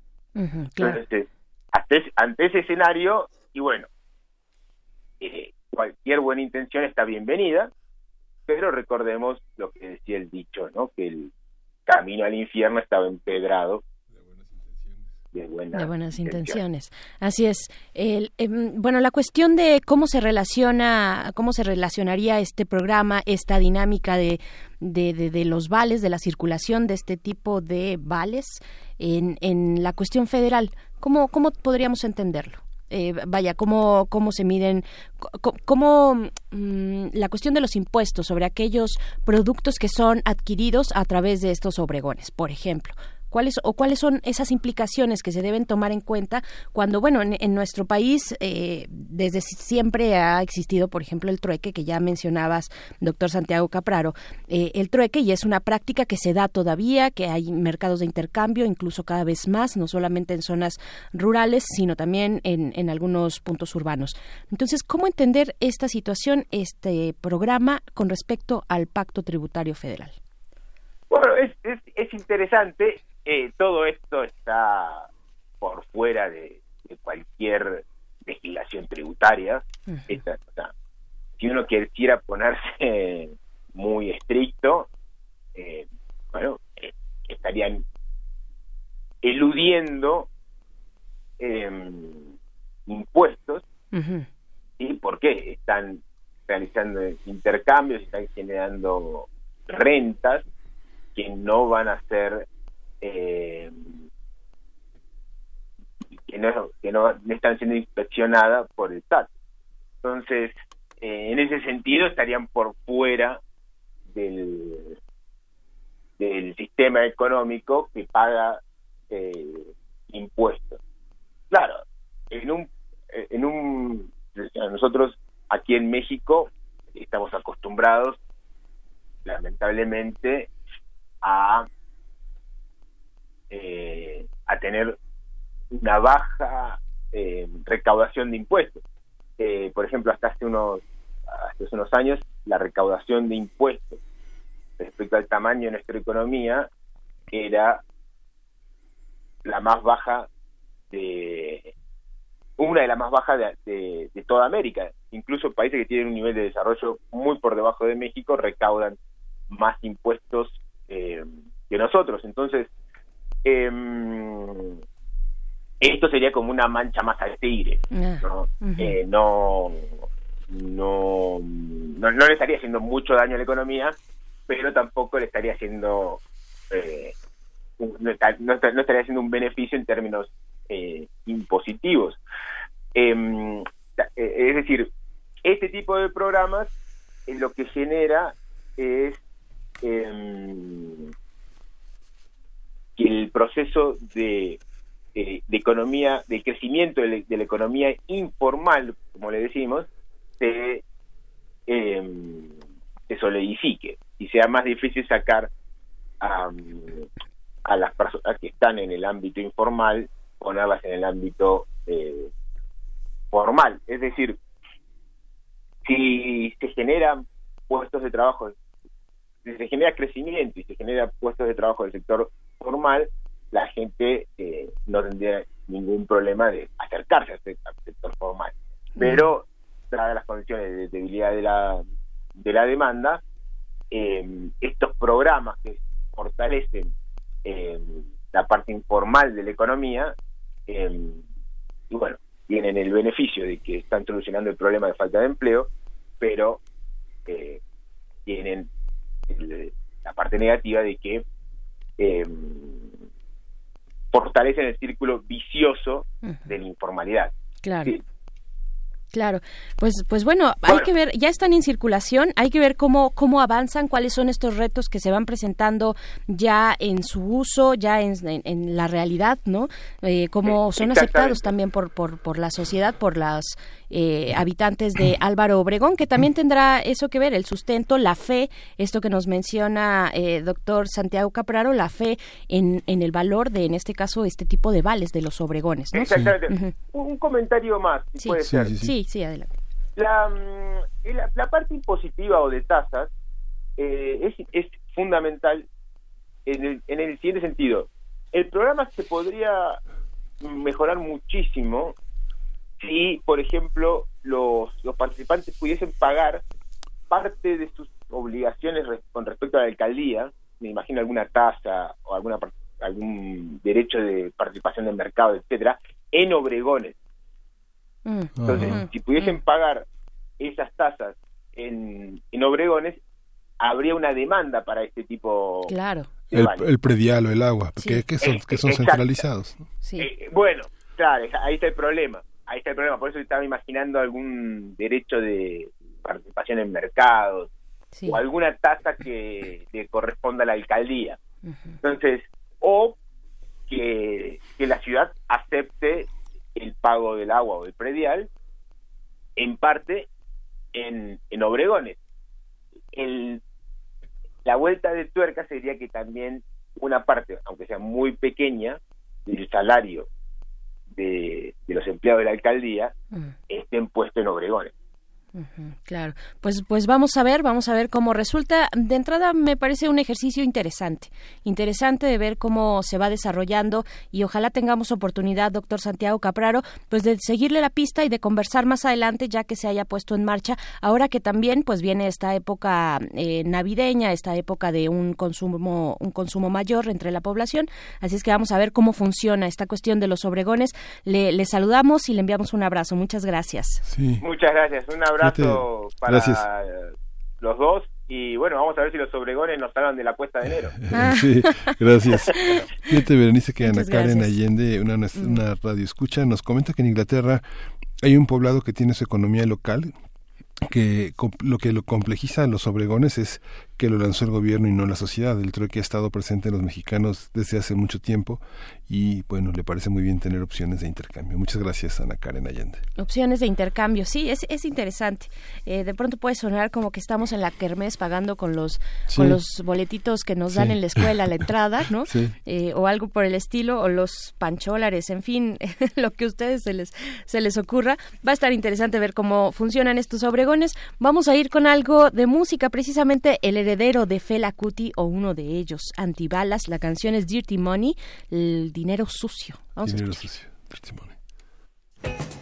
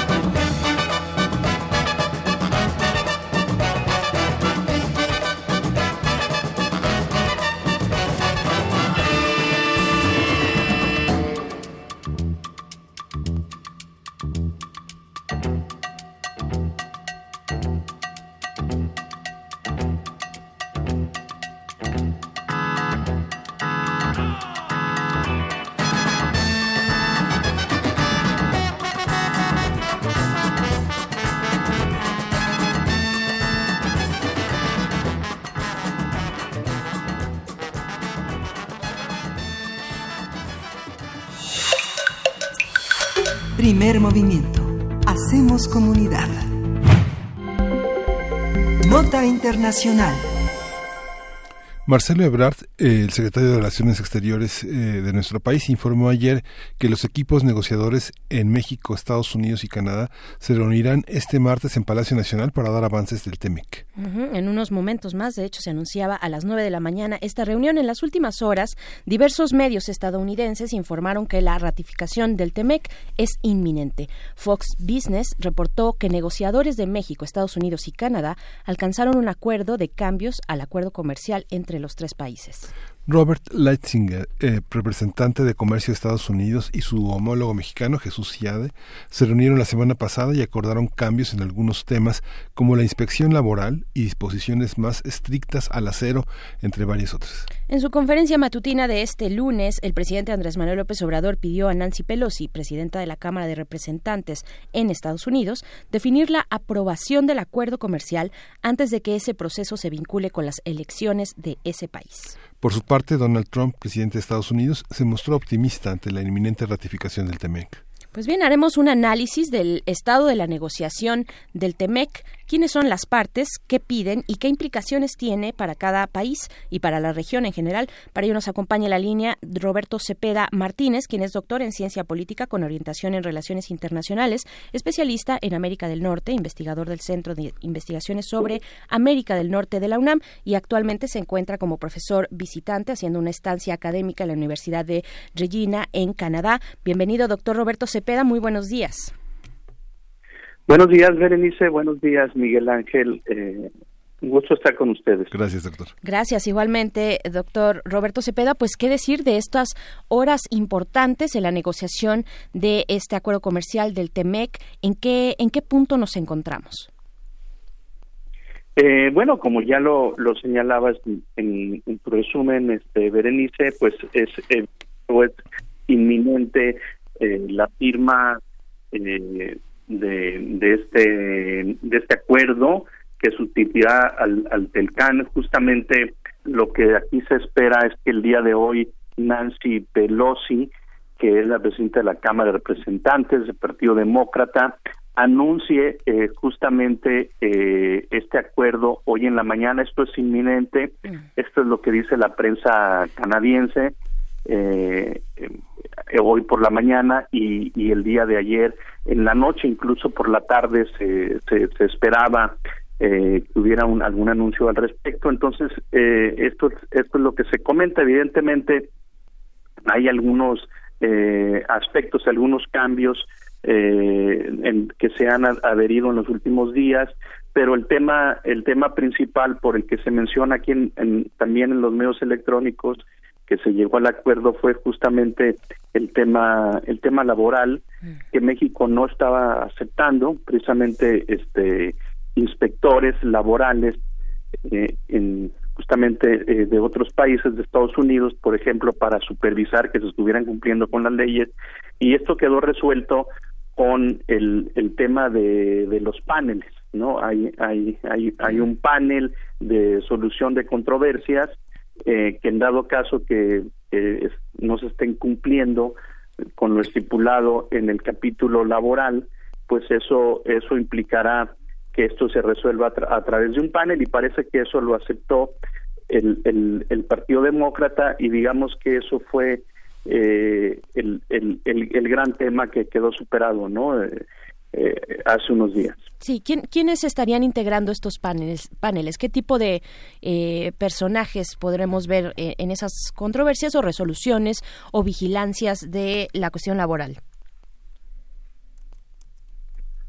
Sí, perdón otra vez, Berenice. Sí, eh, respecto a estos paneles que ya eh, nos comenta doctor Roberto Cepeda, que es la solución que se encontró a esta negativa de México de tener inspectores laborales externos, ¿quiénes estarían componiendo estos paneles? ¿Qué tipo de personas se presentarían? ¿Habría eh, representantes de los tres países, algún intermediario? ¿Quiénes son? ¿O solamente los que estén en disputa? Ajá.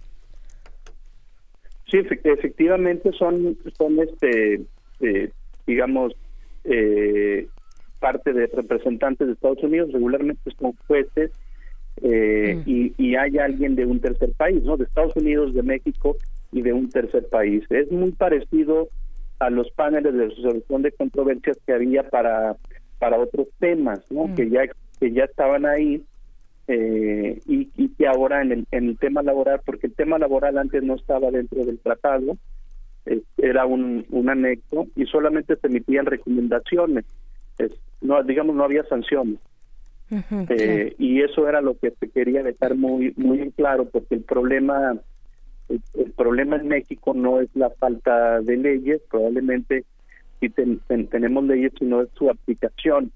Entonces si no se si no se aplicaba si no se respetaba el derecho a la sindicalización, por mencionar uno de, los temas que, está incluido ahora en el, en el capítulo laboral, o incluso no se estaba cumpliendo con el tema de que se esté pagando 16 dólares la hora en, al menos 40% de la, de la producción automotriz, eh, que bueno, es lo que argumentan los estadounidenses, que eh, el hecho de que México tenga salarios bajos, pues hace que se vengan las, las manufacturas relocalicen sus plantas productivas hacia México y ellos lo están viendo también como una manera de regresar los trabajos de Estados Unidos. ¿no? Entonces, evidentemente, eso ya lo habíamos planteado nosotros, que son las dos desventajas para México, ¿no? El aumento del umbral de la, de la producción automotriz, que sube del 62 al 75%, el caso del aluminio, del acero, que también últimamente está subiendo, eh, subiendo el umbral de producción en Norteamérica, pues eso es lo que va a llevar es a una pérdida de la competitividad de la industria automotriz en América del Norte. Y eso lo podemos ver en cualquier estudio, los últimos los últimos estudios que yo he analizado, por ejemplo, del Fondo Monetario, de otras agencias estadounidenses, pues es lo que coincide, ¿no? Una pérdida de la competitividad de la industria automotriz en América del Norte, pero eso también eh, le está cerrando el paso a, países asiáticos eh, principalmente a, China. Entonces hay que ver también eh, la, finalización, el cierre de, esta negociación en el contexto de la guerra comercial que tiene Estados Unidos con China, que no han llegado a un acuerdo. Ayer se hablaba, por ejemplo, de que, bueno, si, si evidentemente ahora se habla de que eh, se va a firmar este acuerdo, al, al mismo tiempo estaban así con China y que si no iba a ser la misma situación. Eh, Dicen que no, bueno, el, el, el, tema aquí es que se está blindando la región de América del Norte en contra de los países asiáticos y, y, en, y en ese sentido es una buena noticia para México a largo plazo. ¿Se va a perder la competitividad? Sí, pero México probablemente se verá más beneficiado. Ah. Sí, hay, hay, temas que parece que no se tocan, como el tema de la cultura, el tema del cine, la propiedad intelectual y la, y la, y la parte del derecho de autor, sobre todo en el ámbito, eh, en el ámbito de habla hispana en los Estados Unidos, que es, sumamente importante desde el punto de vista económico, en los terrenos editoriales, por ejemplo, en el terreno del cine. Eh, se, se, discute o es que hace falta mayor difusión de esa letra pequeña de la que forma parte la cultura? Sí, hay que estar muy pendientes sobre sobre ese tema. E, evidentemente, en México pues ha cedido también en, en, en ese punto. Eh, tenemos una invasión, por decirlo de alguna manera, de la cultura estadounidense. Los canadienses han sido más cuidadosos sobre todo la, la provincia de, de, Quebec, ¿no? Y en, en general Canadá, el, el tema eh, cultural ocupa un lugar eh, más importante. Lo que vemos ahora eh, es también que se ha integrado en, cierta medida la producción, por ejemplo, cinematográfica entre creativos de los de los tres países y mucho y mucha de la producción que hacen también en Estados Unidos pues tienen eh, componentes eh, mano de obra eh, mexicana. No es el caso, no es el caso este en, en, otras áreas, pero sí evidentemente tiene razón Miguel Ángel, es un tema que a México no le no le este, no le interesa mucho a los canadienses a los canadienses sí han defendido por ejemplo si tú ves aquí una película o ves televisión en Canadá es muy evidente el, digamos la forma de, pensar del canadiense la cultura canadiense que, se ha eh, eh, cuidado no y ahora también con estas plataformas eh, digitales claro. Bien, pues, eh, doctor Roberto Cepeda, eh, un comentario de cierre breve de lo que podemos esperar para el día de hoy. Eh, esperemos ¿qué, qué, es lo que se está, lo que va a ocurrir, lo que se prevé. Se prevé que ya estemos a un paso de esta ratificación. Ya es inminente que ocurra entre hoy o los días cercanos. Sí, sí, Berenice, efectivamente lo que se habla aquí es que antes de las vacaciones de Navidad eh, o, antes de, de, este break de Navidad, pues ya se, estará votando o, se aprobará en el Congreso de Estados Unidos. Los canadienses decidieron esperar a que Estados Unidos cambiara o, modificar algunas partes del, del, acuerdo que se alcanzó el 30 de noviembre del año pasado. México se adelantó, México aprobó este este este TEMEC en, junio, a finales de junio de este año. Entonces aquí lo que se habla mucho es que si esto es un problema, que, que México vuelva a aprobar, a ratificar, o sea, re-ratificar. Es, es, lo que se habla, por eso justamente la visita de, de Jared Kushner, que es el, asesor, el principal asesor de Donald Trump en el tema de relación con México y en el tema de la negociación de este acuerdo, el representante comercial de Estados Unidos, Robert Lighthizer, la ministra de justamente de Canadá, este, Chrystia Freeland, y, y, sobre todo que se anuncie que México está a favor de estos cambios.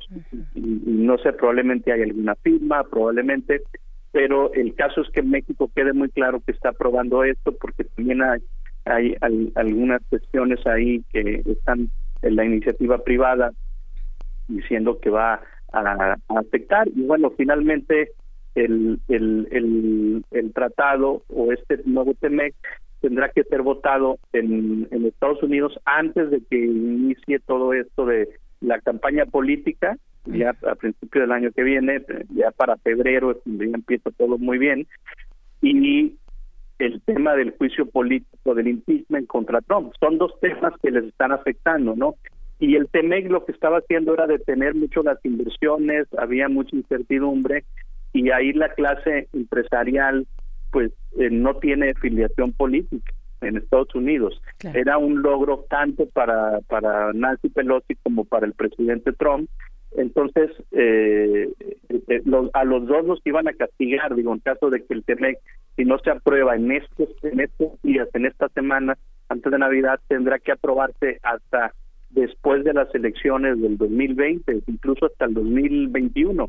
Entonces, eso implica mayor incertidumbre, volatilidad en el contexto de una guerra comercial con China. Yo creo que a México también le conviene porque estábamos en una economía eh, muy eh, estaba creciendo muy bajo y con esto probablemente se llegue a crecer eh, entre el 1.5 y el 2% para el, el, próximo año. Bien, pues ahí está la urgencia, la urgencia de esta ratificación, un tratado, un TEMEC con estos, eh, con estas modificaciones. Estaremos atentos en estos días. Doctor Roberto Cepeda Martínez, muchísimas gracias por conversar con nosotros. Y al contrario, muchas gracias, Berenice. Hasta pronto. Un abrazo hasta allá. Pues bueno, vamos a hacer el corte de la hora. Se nos vino el tiempo encima. Vamos con esto y regresamos a la tercera hora de primer movimiento. Síguenos en redes sociales. Encuéntranos en Facebook como Primer Movimiento y en Twitter como arroba PMovimiento. Hagamos comunidad.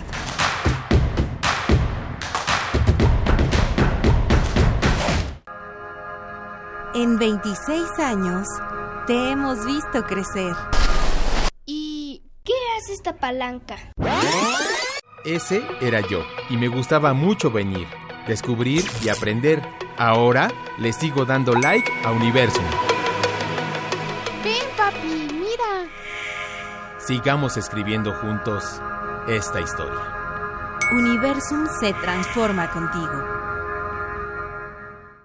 La tendencia entre los jóvenes al uso y abuso de la bebida se ha venido incrementando de manera alarmante en los últimos tiempos. Si crees que eres uno de ellos, no lo dudes, infórmate.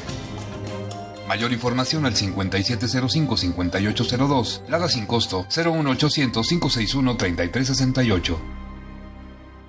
Mi INE está hecho de la certeza que las y los ciudadanos le damos a las elecciones. Mi INE está hecho de transparencia. La participación voluntaria de quienes vigilamos los procesos electorales nos da confianza a todas y todos. Si quieres hacer algo grande por la democracia, presenta tu solicitud para ser observador u observadora electoral en las oficinas del INE de tu localidad y participa en las elecciones de Coahuila e Hidalgo. Infórmate en INE.mx. Porque mi país me importa, seré observadora electoral en las elecciones de este 7 de junio. Contamos todas, contamos todos. INE. Es normal reírte de la nada.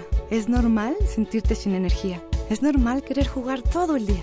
Es normal sentirte triste sin razón. Es normal enojarte con tus amigos o con tus papás. Pero también es normal sentirte feliz, jugar con quien tú prefieras y a lo que a ti te gusta. Disfrutar de videojuegos, pero también de tu imaginación.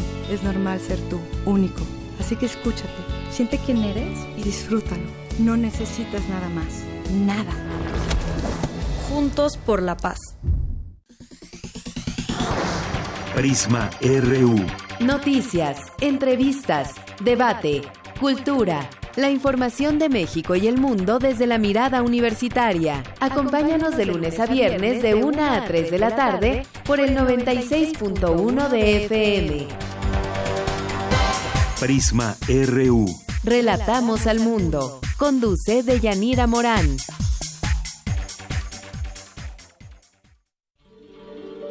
En algún momento tuviste que aprender a dominar tu instrumento, a escribir una novela, a realizar una investigación. Tu talento lo aprendiste. ¿Por qué no aprender a monetizarlo? Bécame mucho. Tu camino al dinero. A, a las becas, premios y estímulos. Miércoles. 20 horas por resistencia modulada. 96.1 de FM. Radio. UNAM. Experiencia sonora.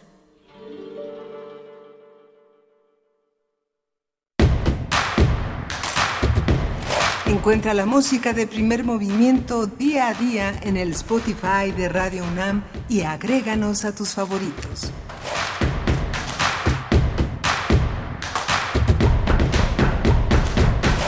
Hola, buenos días. Estamos de vuelta iniciando nuestra tercera hora de eh, transmisión del día de hoy aquí en Primer Movimiento cuando es son las nueve con cuatro minutos de la mañana en este martes 10 de diciembre en la última semana ya de actividades, actividades pues ya no mm, académicas, ya no académicas pero sí administrativas de la UNAM. La próxima semana inicia eh, pues este periodo vacacional que consta de tres semanas y nosotros estaremos todavía en vivo la próxima, la próxima semana. Miguel Ángel Quemain, buenos días. Hola Bernice Camacho, buenos días. Vamos a estar en vivo la próxima semana. Hemos hecho una antología, que bueno, la antología es la, el trabajo virtuoso que nuestro equipo de producción ha realizado con eh, Frida Saldívar y Uriel Gámez, que estaremos eh, conduciendo en las dos últimas semanas de diciembre con los temas más importantes, los que han permanecido en nuestra agenda y que continuarán en 2020 entre nosotros. También es muy importante en este cierre una, una convivencia eh, extraordinaria que tiene la radio hacia, su interior,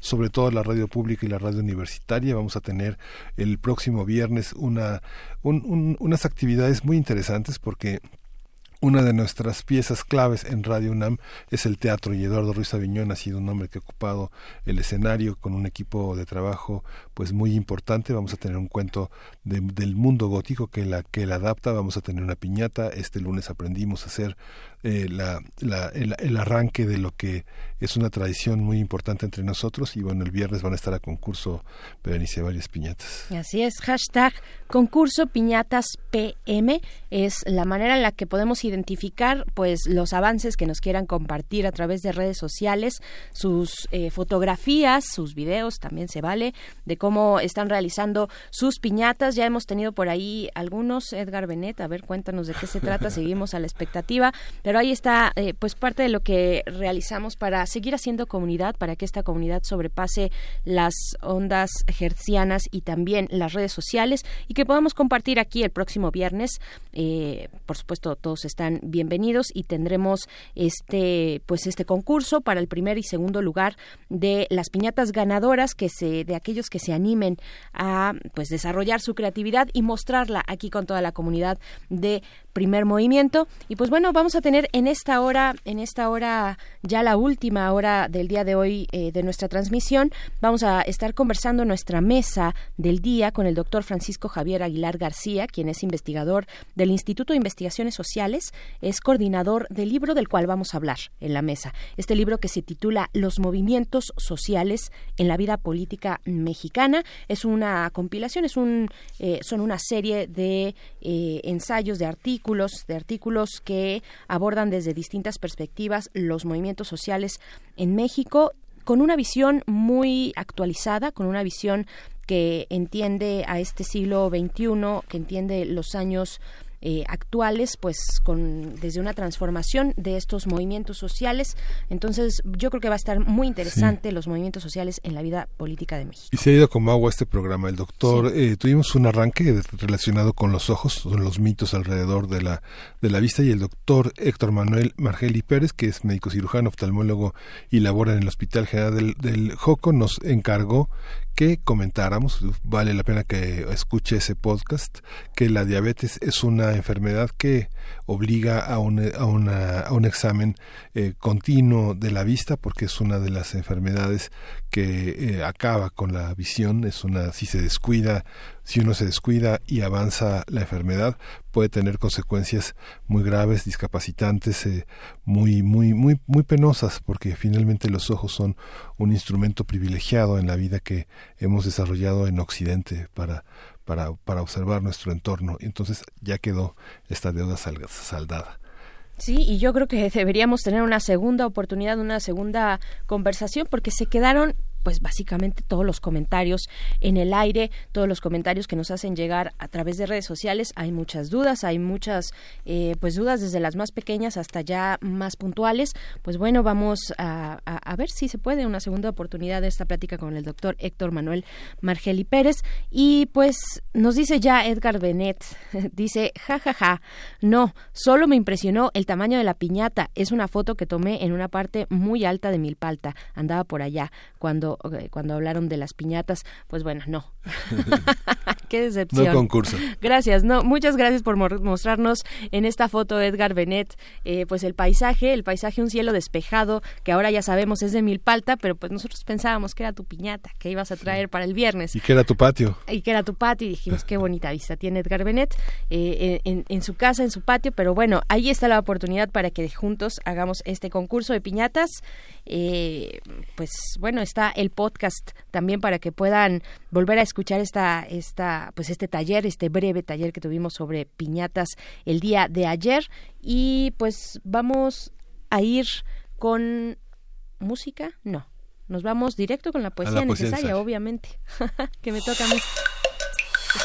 Primer movimiento. Hacemos comunidad. Es hora de Poesía necesaria. Bien, pues hoy escucharemos el trabajo de Raúl Hernández Novás, escritor cubano, habanero, murió en el año de 1993 y es considerado como pues uno de los mejores escritores que vino después de la llamada generación del 50 en, en Cuba, una generación integrada pues por eh, personajes como Rafael Chacón Nardi o Fayad eh, Jamis o Roberto Fernández eh, Retamar, por ejemplo, Carilda Oliver también. Bueno, vamos a escuchar poesía de Raúl Hernández Novas, dos de los tres sonetos que ustedes pueden encontrar en el sitio de materiales de lectura de la UNAM. Hay tres sonetos ahí, vamos a dar lectura a dos de ellos. El primero se titula La tarde apenas y el segundo es Riesgos de equilibrista. Y en la música, algo también de Cuba, una voz eh, pues más reciente. No eh, no me quise eh, pues digamos detener en, en lo que ya conocemos de Cuba sino algo un poco más reciente música cubana reciente. Ella se llama Telmari y su estilo es más o menos cercano al hip hop, aunque ella reniega reniega de ese estilo por una cuestión de que ha sido, digamos, campo o territorio generalmente de, de hombres, ¿no? De hombres, eh, y ella pues está reformulando a partir de la música, a partir también de las palabras, de las letras, y precisamente la canción que vamos a escuchar de Telmari se titula Soy el verso, pero antes pues la poesía de Raúl Hernández Novas, que eh, dice de esta manera, esto es La tarde apenas.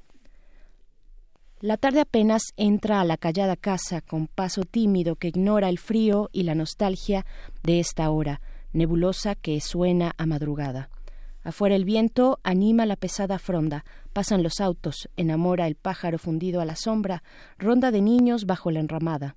Entre el rumor, cansado de que la hermana mueve junto al hogar, papá ha callado, cómo, cómo se entrarán los días futuros.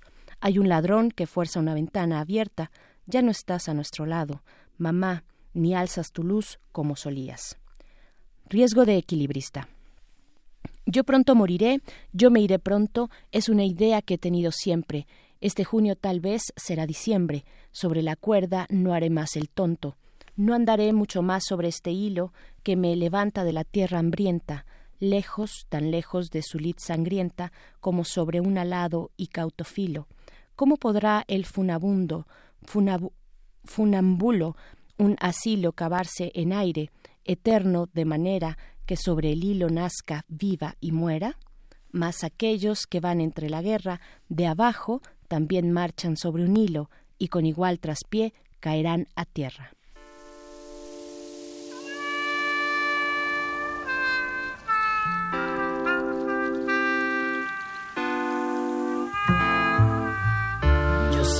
Nombre sincero de donde crece la palma.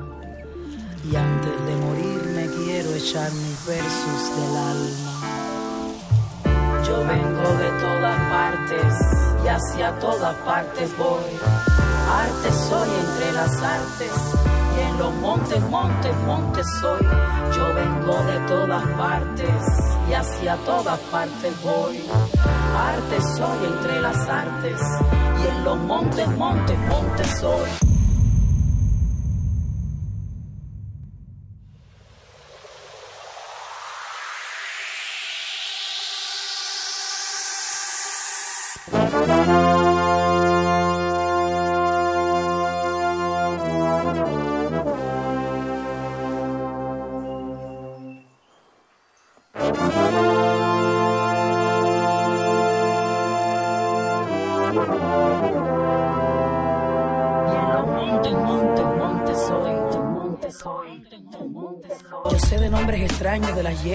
Hierbas y de mortales engaños y de sublimes dolores. Yo he visto en la noche oscura llover sobre mi cabeza los rayos de lumbre pura de la divina belleza. Denle al vano el oro tierno que arde y brilla en el crisol. A el bosque eterno cuando rompe en él el sol. Yo he visto el oro hecho tierra barbuyendo en la redoma. Prefiero estar en la sierra cuando vuela una paloma. Yo vengo de todas partes y hacia todas partes voy. Arte soy entre las artes y en los montes, montes, montes soy. Yo vengo de todas partes y hacia todas partes voy. Arte soy entre las artes y en los montes, montes, montes soy. Todo es hermoso y constante, todo es música y razón y todo como el diamante antes que luce el carbón. Yo sé de las historias viejas del hombre y sus rencillas y prefiero a las abejas volando en las campanillas. Yo sé del canto del viento en las ramas vocingleras. Nadie me diga que miento, que lo prefiero de veras. Duermo en mi cama de roca, mi sueño dulce y profundo. Rosa una abeja mi boca y crece en mi cuerpo el mundo. Yo vengo de todas partes y hacia todas partes voy arte soy entre las artes y en los montes, montes, montes soy. Yo vengo de todas partes y hacia todas partes voy. Montes, montes, montes soy. Sé de un pintor atrevido que sale a pintar contento sobre la tela del viento y la espuma del olvido. Yo sé de un pintor gigante, el de divinos colores, puesto a pintarle las flores a una corbeta mercante. Yo sé de un pobre pintor que mire el agua al pintar el agua ronca del mar como un entrañable amor. Porque noto una torcida que en mi pecho milagroso, mientras más honda es la herida, es mi canto más hermoso. Arpa soy, salterio soy, donde vibra el universo del sol al sol voy. Soy el amor, soy el verso. Alba soy, salterio soy, donde vibra el universo. Vengo del sol al sol voy.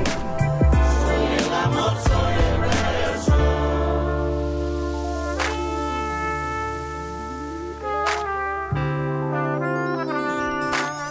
Soy el amor, soy el verso.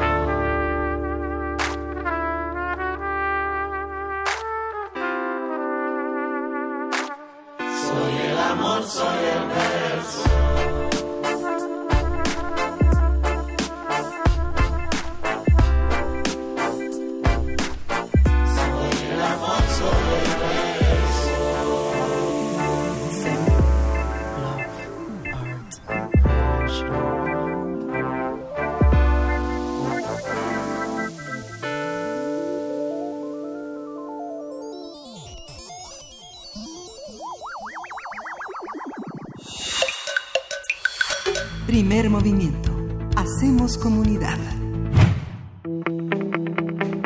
La mesa del día.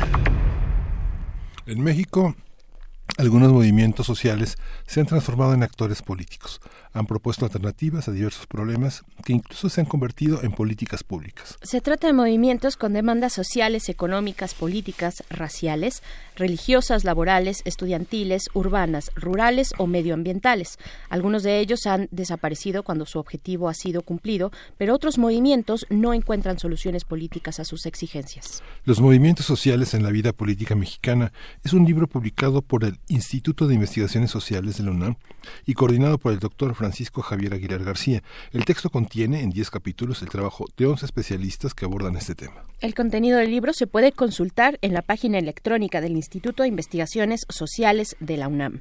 Y a partir de este libro del mismo nombre vamos a hablar sobre los movimientos más importantes en la historia reciente de México, cómo se han conformado, quiénes los han puesto en marcha y cuáles han sido sus consecuencias.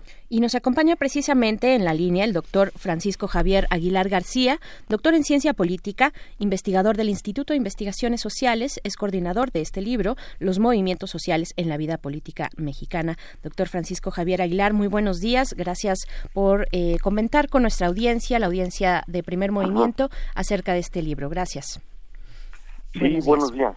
Pues bueno, ¿qué decir? ¿Qué decir eh, de los de los movimientos sociales, yo creo que sería interesante eh, desenredar un poco o, develar eh, el, término en sí. ¿Qué, debemos entender por eh, movimientos sociales y cómo este término o este concepto ha migrado pues a una realidad eh, tenemos, tenemos en la historia del siglo pasado en México, pues detectados movimientos muy importantes, muy interesantes, el del 68, por ejemplo, el de los ferrocarrileros, el de los médicos a mediados de siglo, pero cómo ha ido cambiando esta dinámica de los movimientos sociales y qué debemos entender hoy en día con, eh, por ellos.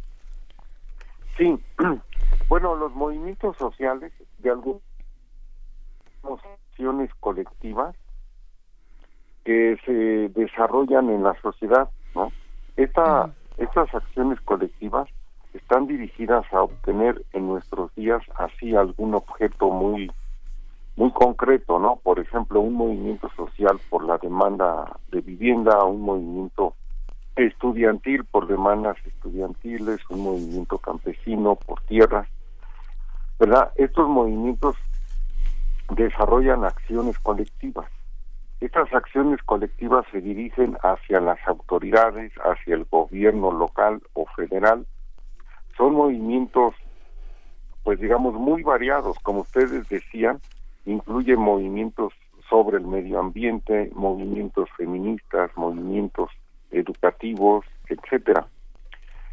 Es decir, en la sociedad mexicana y en todas las sociedades del mundo actualmente se desarrollan estos diferentes movimientos que son acciones colectivas. Estas acciones colectivas quieren resolver algunos problemas eh, inmediatos, ¿no?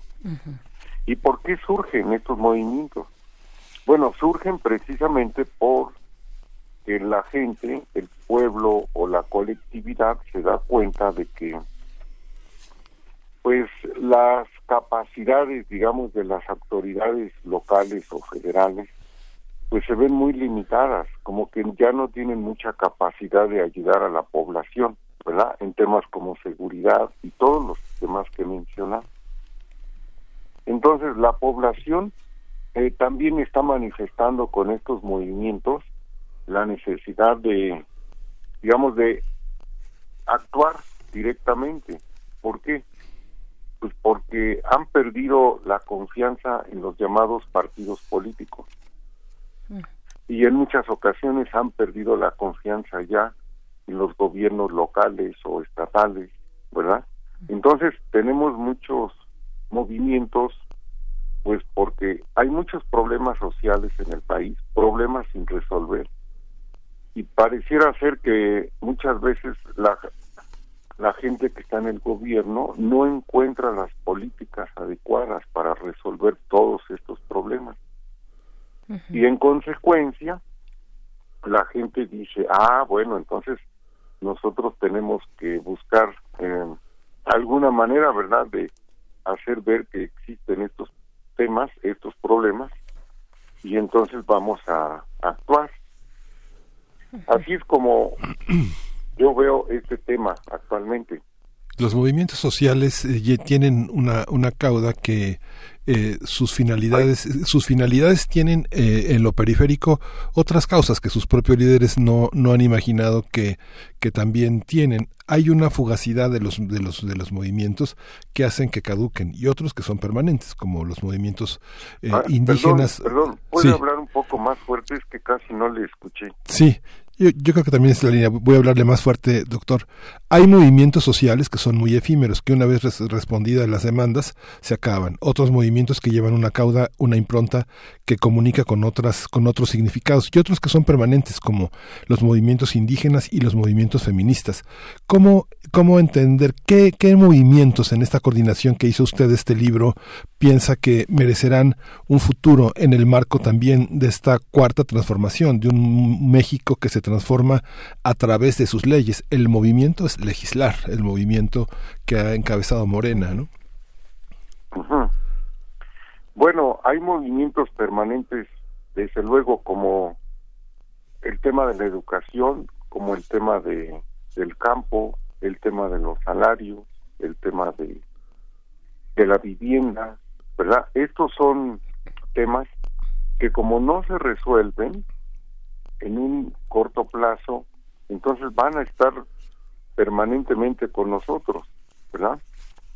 Entonces, se requiere pues que, digamos, un gobierno como el de Morena, si quiere, digamos, eh, disminuir los movimientos sociales, pues tiene que actuar, ¿verdad? ¿Y cómo tendría que actuar?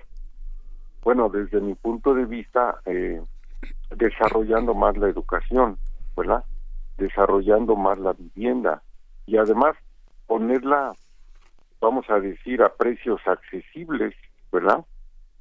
Porque actualmente en el país hay muchos desarrollos de vivienda, pero generalmente tienen costos muy muy altos, ¿verdad? Entonces se necesita que haya vivienda pues para toda la población, no solo para determinados grupos.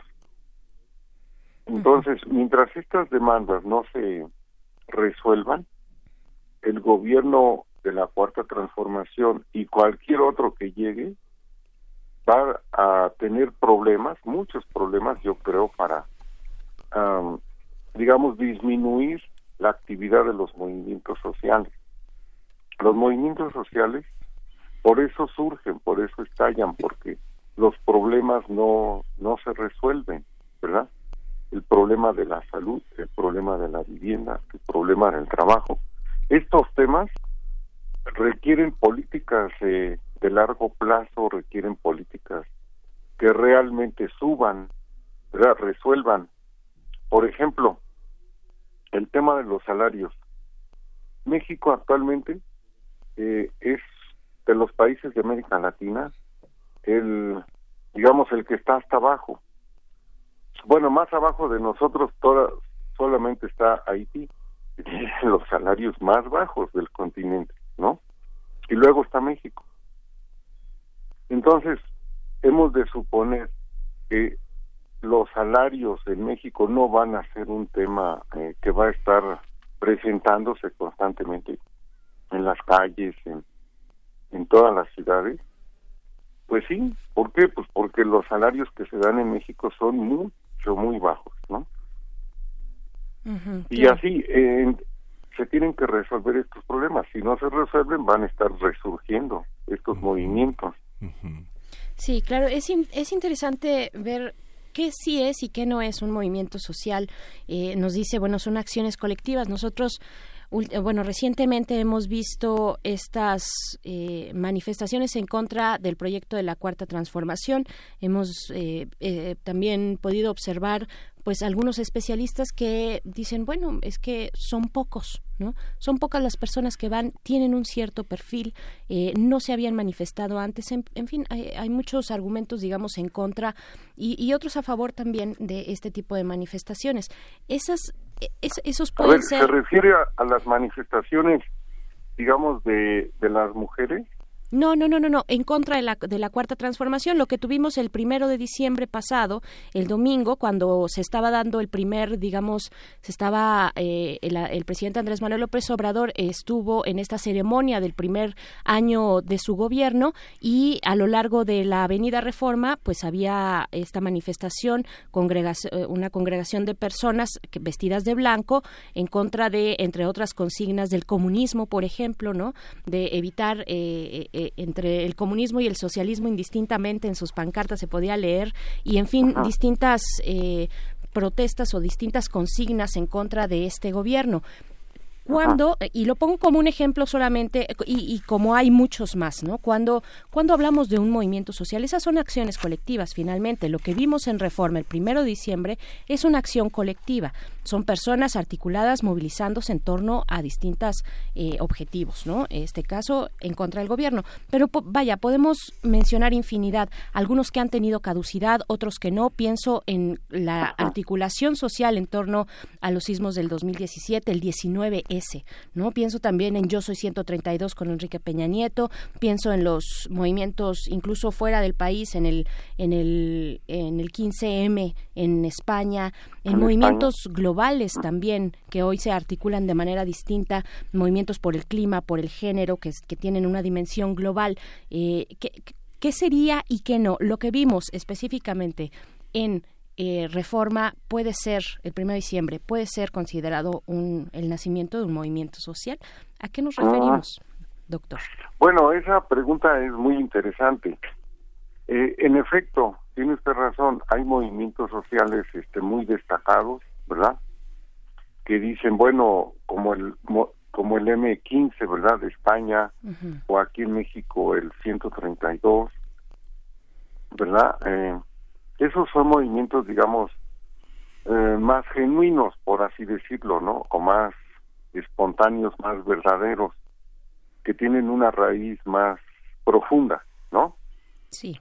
En cambio, hay otros movimientos o acciones colectivas, como usted bien las llama, que aparecen muy, bueno, muy de acuerdo a la coyuntura, vamos a mm, decir. Mire, en el gobierno actual o más bien desde que subió este gobierno, eh, se ha visto que hay eh, constantemente grupos, grupos como este que usted menciona, que marchó el primero de diciembre ahí en Reforma.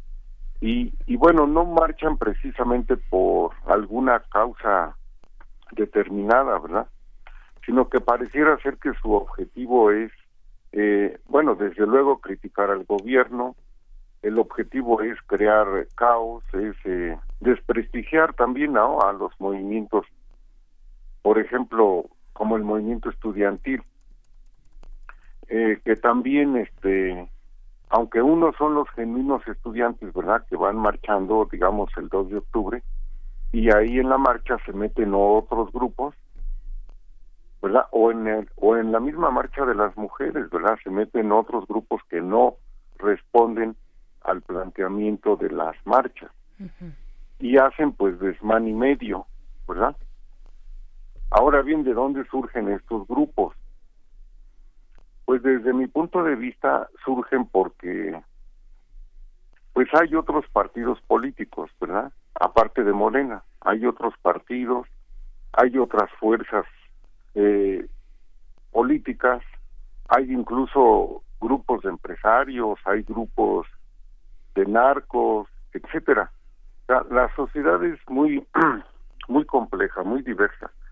Entonces, es muy difícil saber con exactitud quiénes de estos grupos que le mencioné andan promoviendo también que, que jóvenes, que jóvenes, hombres o mujeres, vayan y, y traten de desprestigiar las marchas que tienen algún objetivo más claro, ¿verdad? Creo que creo que perdimos esta comunicación. Doctor Francisco Javier está por ahí, nos escucha. Si no, eh, bueno, ahorita la, la producción está haciendo eh, los malabares necesarios para tener de nuevo comunicación. Este libro que ahora vemos está accesible, vale alrededor de 400 pesos, es muy, ya, ya recuperamos la, la, comunicación. Sí, doctor. Eh, eh, bueno, lo estábamos escuchando ya en ese último momento de su comentario y bueno, hay muchísimo que decir. Efectivamente, la sociedad es, es compleja y cada vez más compleja porque ahora tiene dimensiones eh, distintas, digamos, alcances distintos, formas de comunicarse con otras sociedades mucho, mucho más inmediatas. Estamos al tanto aquí de las protestas, no solamente en tiempo real en nuestro país, eh, observando lo que ocurre, sino también en otras latitudes. El, eh, lo que hemos podido observar en los últimos meses en la región latinoamericana, pues es, es por supuesto muy interesante. También el tema de los chalecos amarillos, el tema de Hong Kong, en fin, todas estas manifestaciones que algunos especialistas pueden decir, bueno, hay una especie de reacomodo o de crisis eh, de la representatividad política, ¿no? Eh, por ahí están algunas lecturas al respecto. Pero, ¿cuáles son, para el caso de esta publicación, los movimientos sociales en la vida política mexicana, cuáles son los movimientos en los que esta estos académicos y académicas se detienen a poner el acento, cuáles son aquellos que eh, componen este este ejemplo. Bueno, mire, eh, permítame decirle que eh, en este libro en particular, este libro es el tercero sí. que se refiere a los movimientos sociales. Hemos sacado ya otros dos libros y otros dos están en prensa. Ah. Entonces, eh,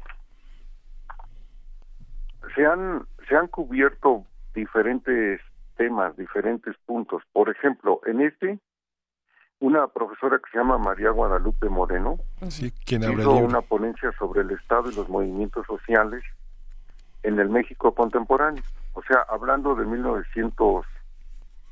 1945 para acá, ¿sí? Luego, otro profesor que se llama Sergio Tamayo hizo eh, una ponencia que se llamó, o un artículo que se llamó Ciclos de Protesta en México en el siglo XXI, donde él también nos refiere, ¿no? que hubo movimientos, ciertos movimientos en los años 50, otros movimientos en los 60, otros en los 70, otros en los 80. Luego hay otro profesor que hizo un artículo que se llama Los movimientos sociales, política y democracia en México, del 68 al 2012, donde efectivamente se van hablando del se van hablando de los diferentes movimientos sociales eh, y su intervención de alguna manera en la vida política de México, ¿verdad? Miren, es que los partidos políticos y el gobierno mismo, pues ellos eh, como que quisieran tener un México más tranquilo, ¿verdad? Que no hubiera protestas, que no hubiera críticas, que no hubiera señalamientos, etcétera, ¿no? Los gobiernos en general son muy conservadores y se asustan mucho cuando surgen estas eh, manifestaciones, ¿verdad? Sí. No me digan que de nuevo perdimos al doctor Francisco Javier. Bueno, nos estaba comentando sobre eh, precisamente quiénes componen, quiénes son eh, los, los académicos y también los ángulos que se rescatan en este, que ya es entonces el tercer, la tercera entrega de, de de sí, los movimientos sociales, al parecer. Cuando surgen, le producen mucho miedo a los gobiernos, ¿verdad? Y los gobiernos creen que los quieren atacar, que los quieren acabar, que les quieren hacer algo, ¿no? Y pues no, no necesariamente los movimientos sociales buscan cosas muy concretas, ¿no? bueno, pensando en estos movimientos sociales que le digo que son por educación, por cultura, por trabajo, por por la tierra, etcétera. Estos movimientos le generan mucho nerviosismo a los gobiernos. Y entonces los gobiernos empiezan a contraatacar muy feo, ¿no? No sé si quiere usted que le platique todas las formas de contraataque que tiene el gobierno, ¿verdad? Sí, este... Pero son muy variadas. Muy variadas, depende. A ver, Van desde encarcelar a los activistas hasta herirlos, lastimarlos, Ajá matarlos, desaparecerlos, etcétera. Sí, pero a ver, pensemos, por ejemplo... Eh, es una situación política muy, pues muy compleja, ¿no? Ajá. Lo Mire, que... decía que en este libro también, por ejemplo, se ve el tema de la contrarreforma laboral y el movimiento sindical en México, redactado por Analicia Solís de Alba, una profesora de la UAM. Eh, también está la nueva etapa política del neozapatismo mexicano, de Carlos Antonio Aguirre Rojas, de aquí de la UNAM. Eh, está el autoritarismo político, la violencia y la protesta social en Veracruz por el por el profesor Martín Gerardo Aguilar, ¿verdad? Eh, también se habla de las radiocomunitarias normales rurales en Oaxaca y Guerrero. son espacios de construcción de, para la sociedad civil. Este fue redactado por la profesora Beatriz Améstica. En fin, como usted ve, los temas son muy muy variados y los movimientos también.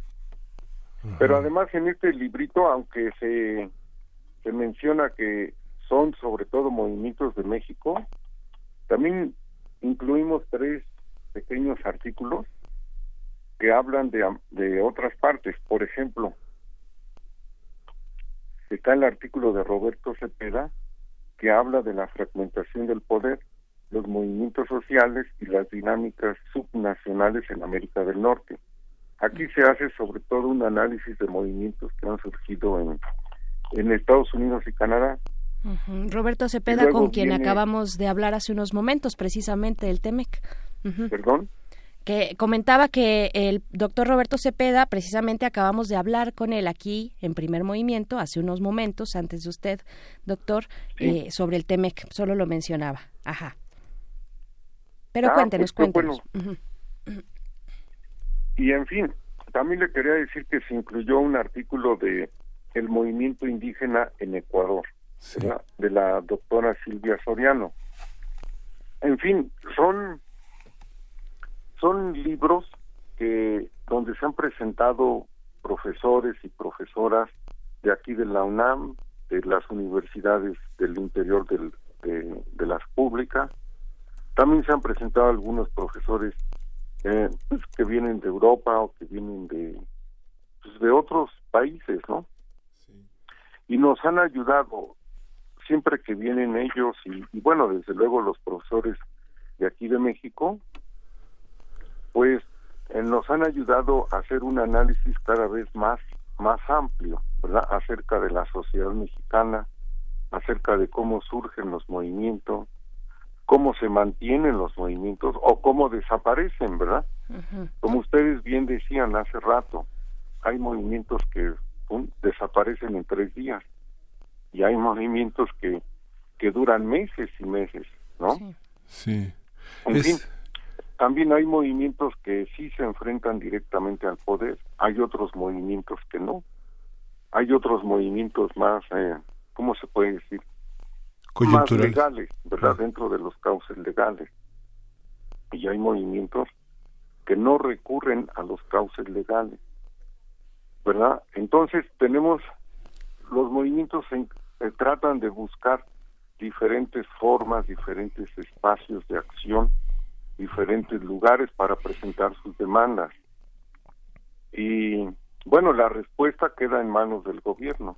Sí. Generalmente no son muy muy acertadas las respuestas, ¿verdad? O no son muy completas. O también le podría decir que no satisfacen mucho las demandas de los movimientos sociales, ¿verdad? Pero eh, como un movimiento social no tiene una estructura eh, más estable como lo es un gobierno, el movimiento social tiende a, a desvanecerse después de algún tiempo, ¿verdad?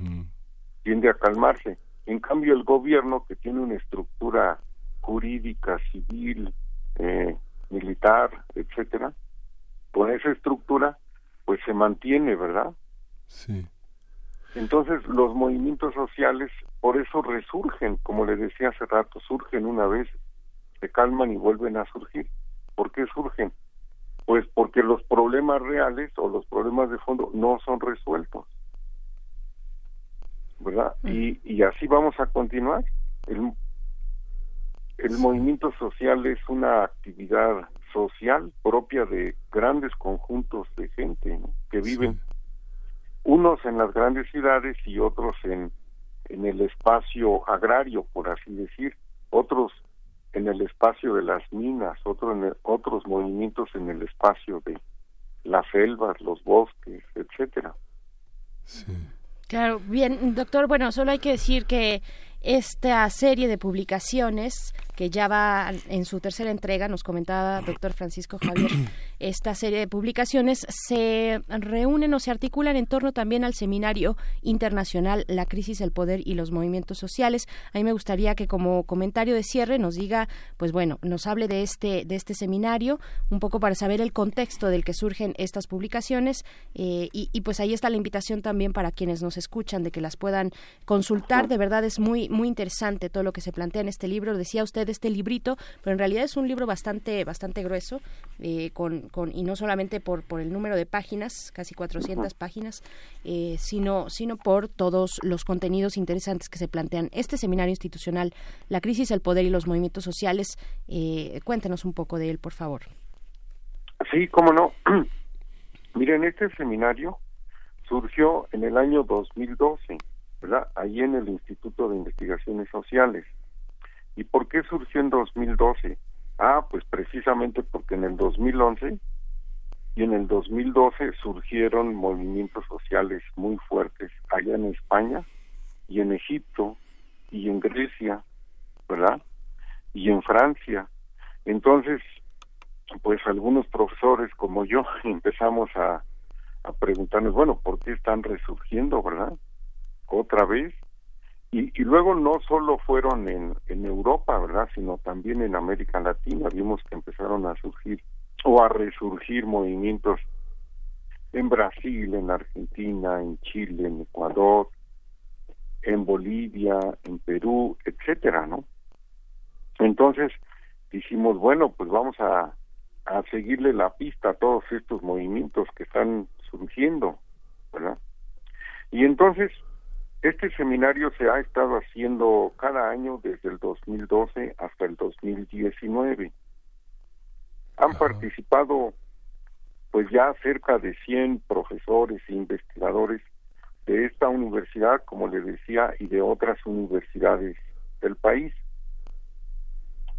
Eh, es un seminario, eh, su propósito es divulgar estos, estas investigaciones y contribuir a la reflexión académica y rigurosa de los movimientos sociales en el entorno global y local, para de esta manera aportar elementos valiosos que conduzcan a una mejor comprensión de las sociedades contemporáneas y también, por así decir, a una comprensión de las estructuras políticas, ¿verdad?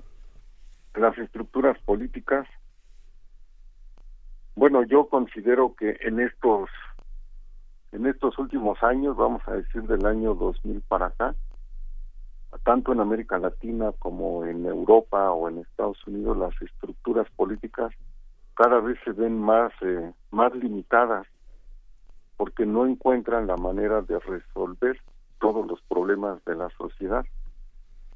Y digo, no encuentran ellos los problemas porque se supone que el gobierno, como es la cabeza de un país, se supone que debería de encontrar cómo solucionar estos problemas, ¿verdad?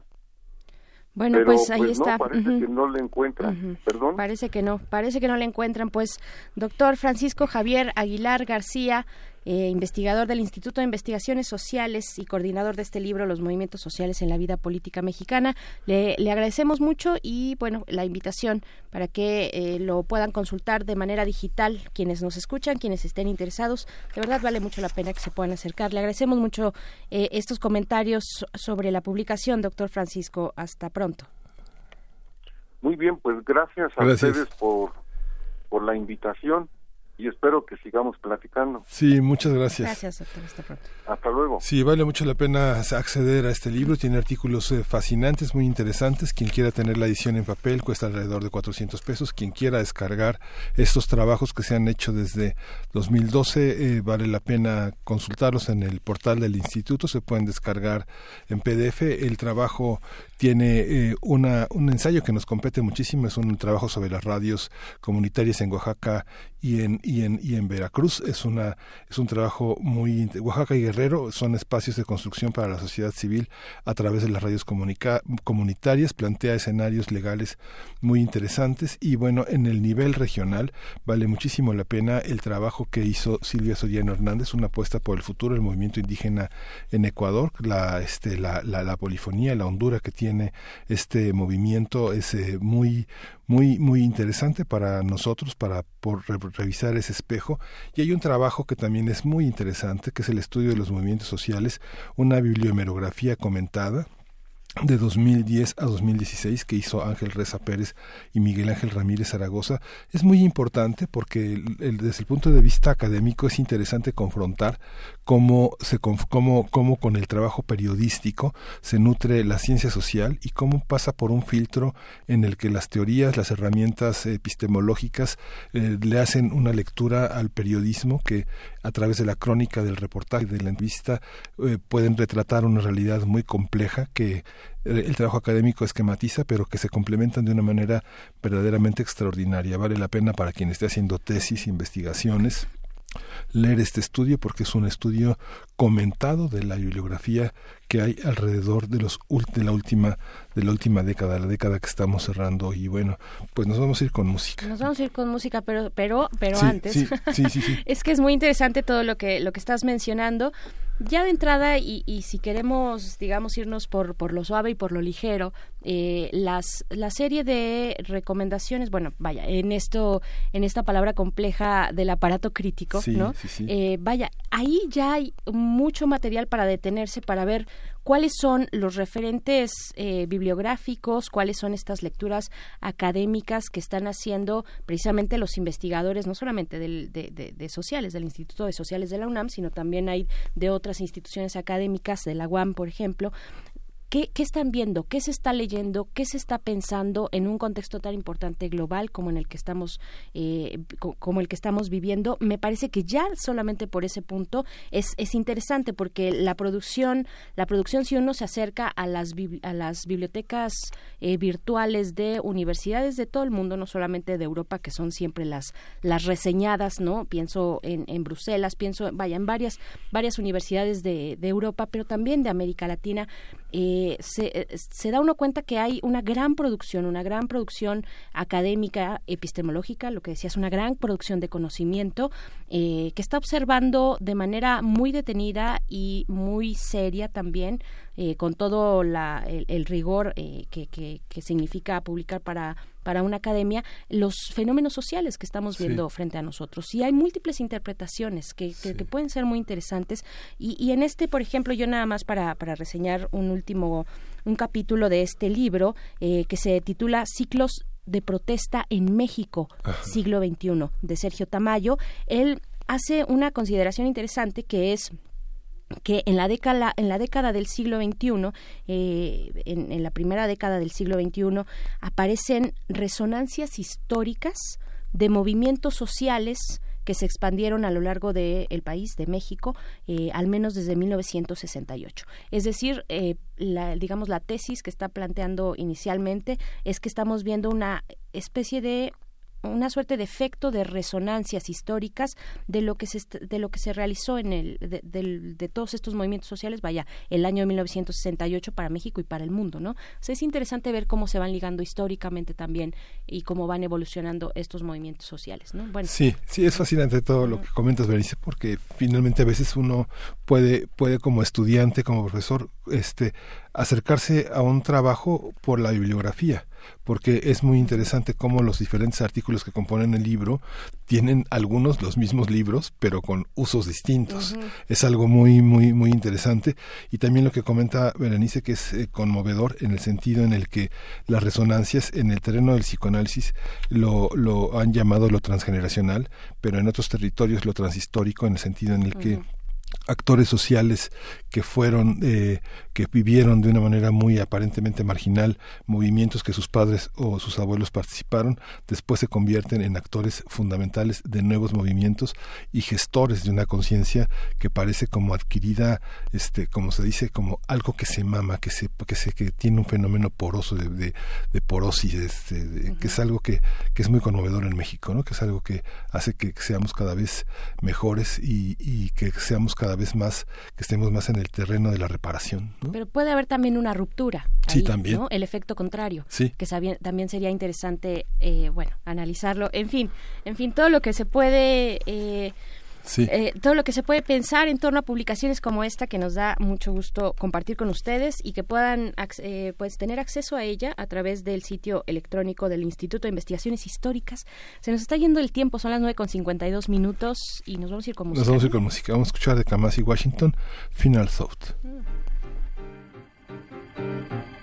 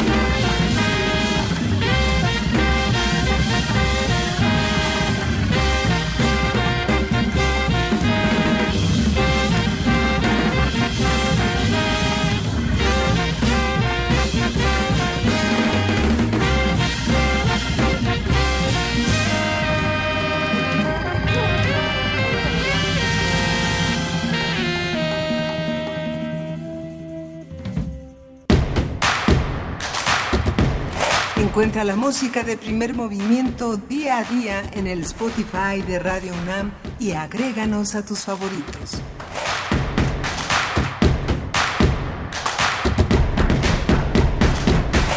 Ya nos estamos despidiendo de esta emisión de martes 10 de diciembre. Lo que acabamos de escuchar es de Kamasi Washington. Él es un saxofonista de, jazz, evidentemente, compositor. Hace también muchas mezclas, muchas fusiones. De pronto se atreve incluso a intervenir música, eh, música clásica, no música académica. En fin, eh, y me acabo de sorprender muchísimo, Miguel Ángel, porque yo pensé que era más grande de lo que era, de lo que es. Él nació en el año de 1981, Kamasi Washington Washington, pues bueno, eh, pensé que era un poco más grande. Ha venido a nuestro país, hace dos años estuvo en un festival musical aquí en Las Estacas eh, y pues bueno, es de verdad todo un espectáculo. Es un hombre grande, es un hombre corpulento, físicamente muy grande, pero también que tiene una actitud muy, muy cálida y muy cercana. Eh, pues bueno, interesante ver el trabajo que, que se realiza por parte de Kamasi Washington. Ahí está. Ah, y va a venir por aquí, nos dicen en la producción, que viene al, a ese lugar del Plaza Condesa. Eh, va a estar, ¿de verdad? ¿Cuándo va a venir? ¿Saben? bueno, este, no, hay que verlo, hay que tener, eh, si se puede, esa posibilidad de ver a Kamasi Washington. Es todo un espectáculo, además es un espectáculo eh, visual también y trae una gran banda consigo. Es muy interesante lo que hace Kamasi Washington en el escenario. Nos vamos a despedir, ya son las 10. Ya son las 10, ya nos dieron las 10, como diría el Máster Sabina en su concierto de ayer. Ya nos dieron las 10 y nos escuchamos mañana de 7 a 10 de la mañana. 23 de enero. 23 de enero llega. Viene Kamasi Washington. Uf, pues ya para el próximo año la mera cuesta de enero, caray. Bueno, a ver si los obregones nos, nos salvan de la cuesta. Nos despedimos. Nos despedimos. Esto fue Primer Movimiento. El mundo desde la universidad. Radio UNAM presentó Primer Movimiento. El mundo desde la universidad.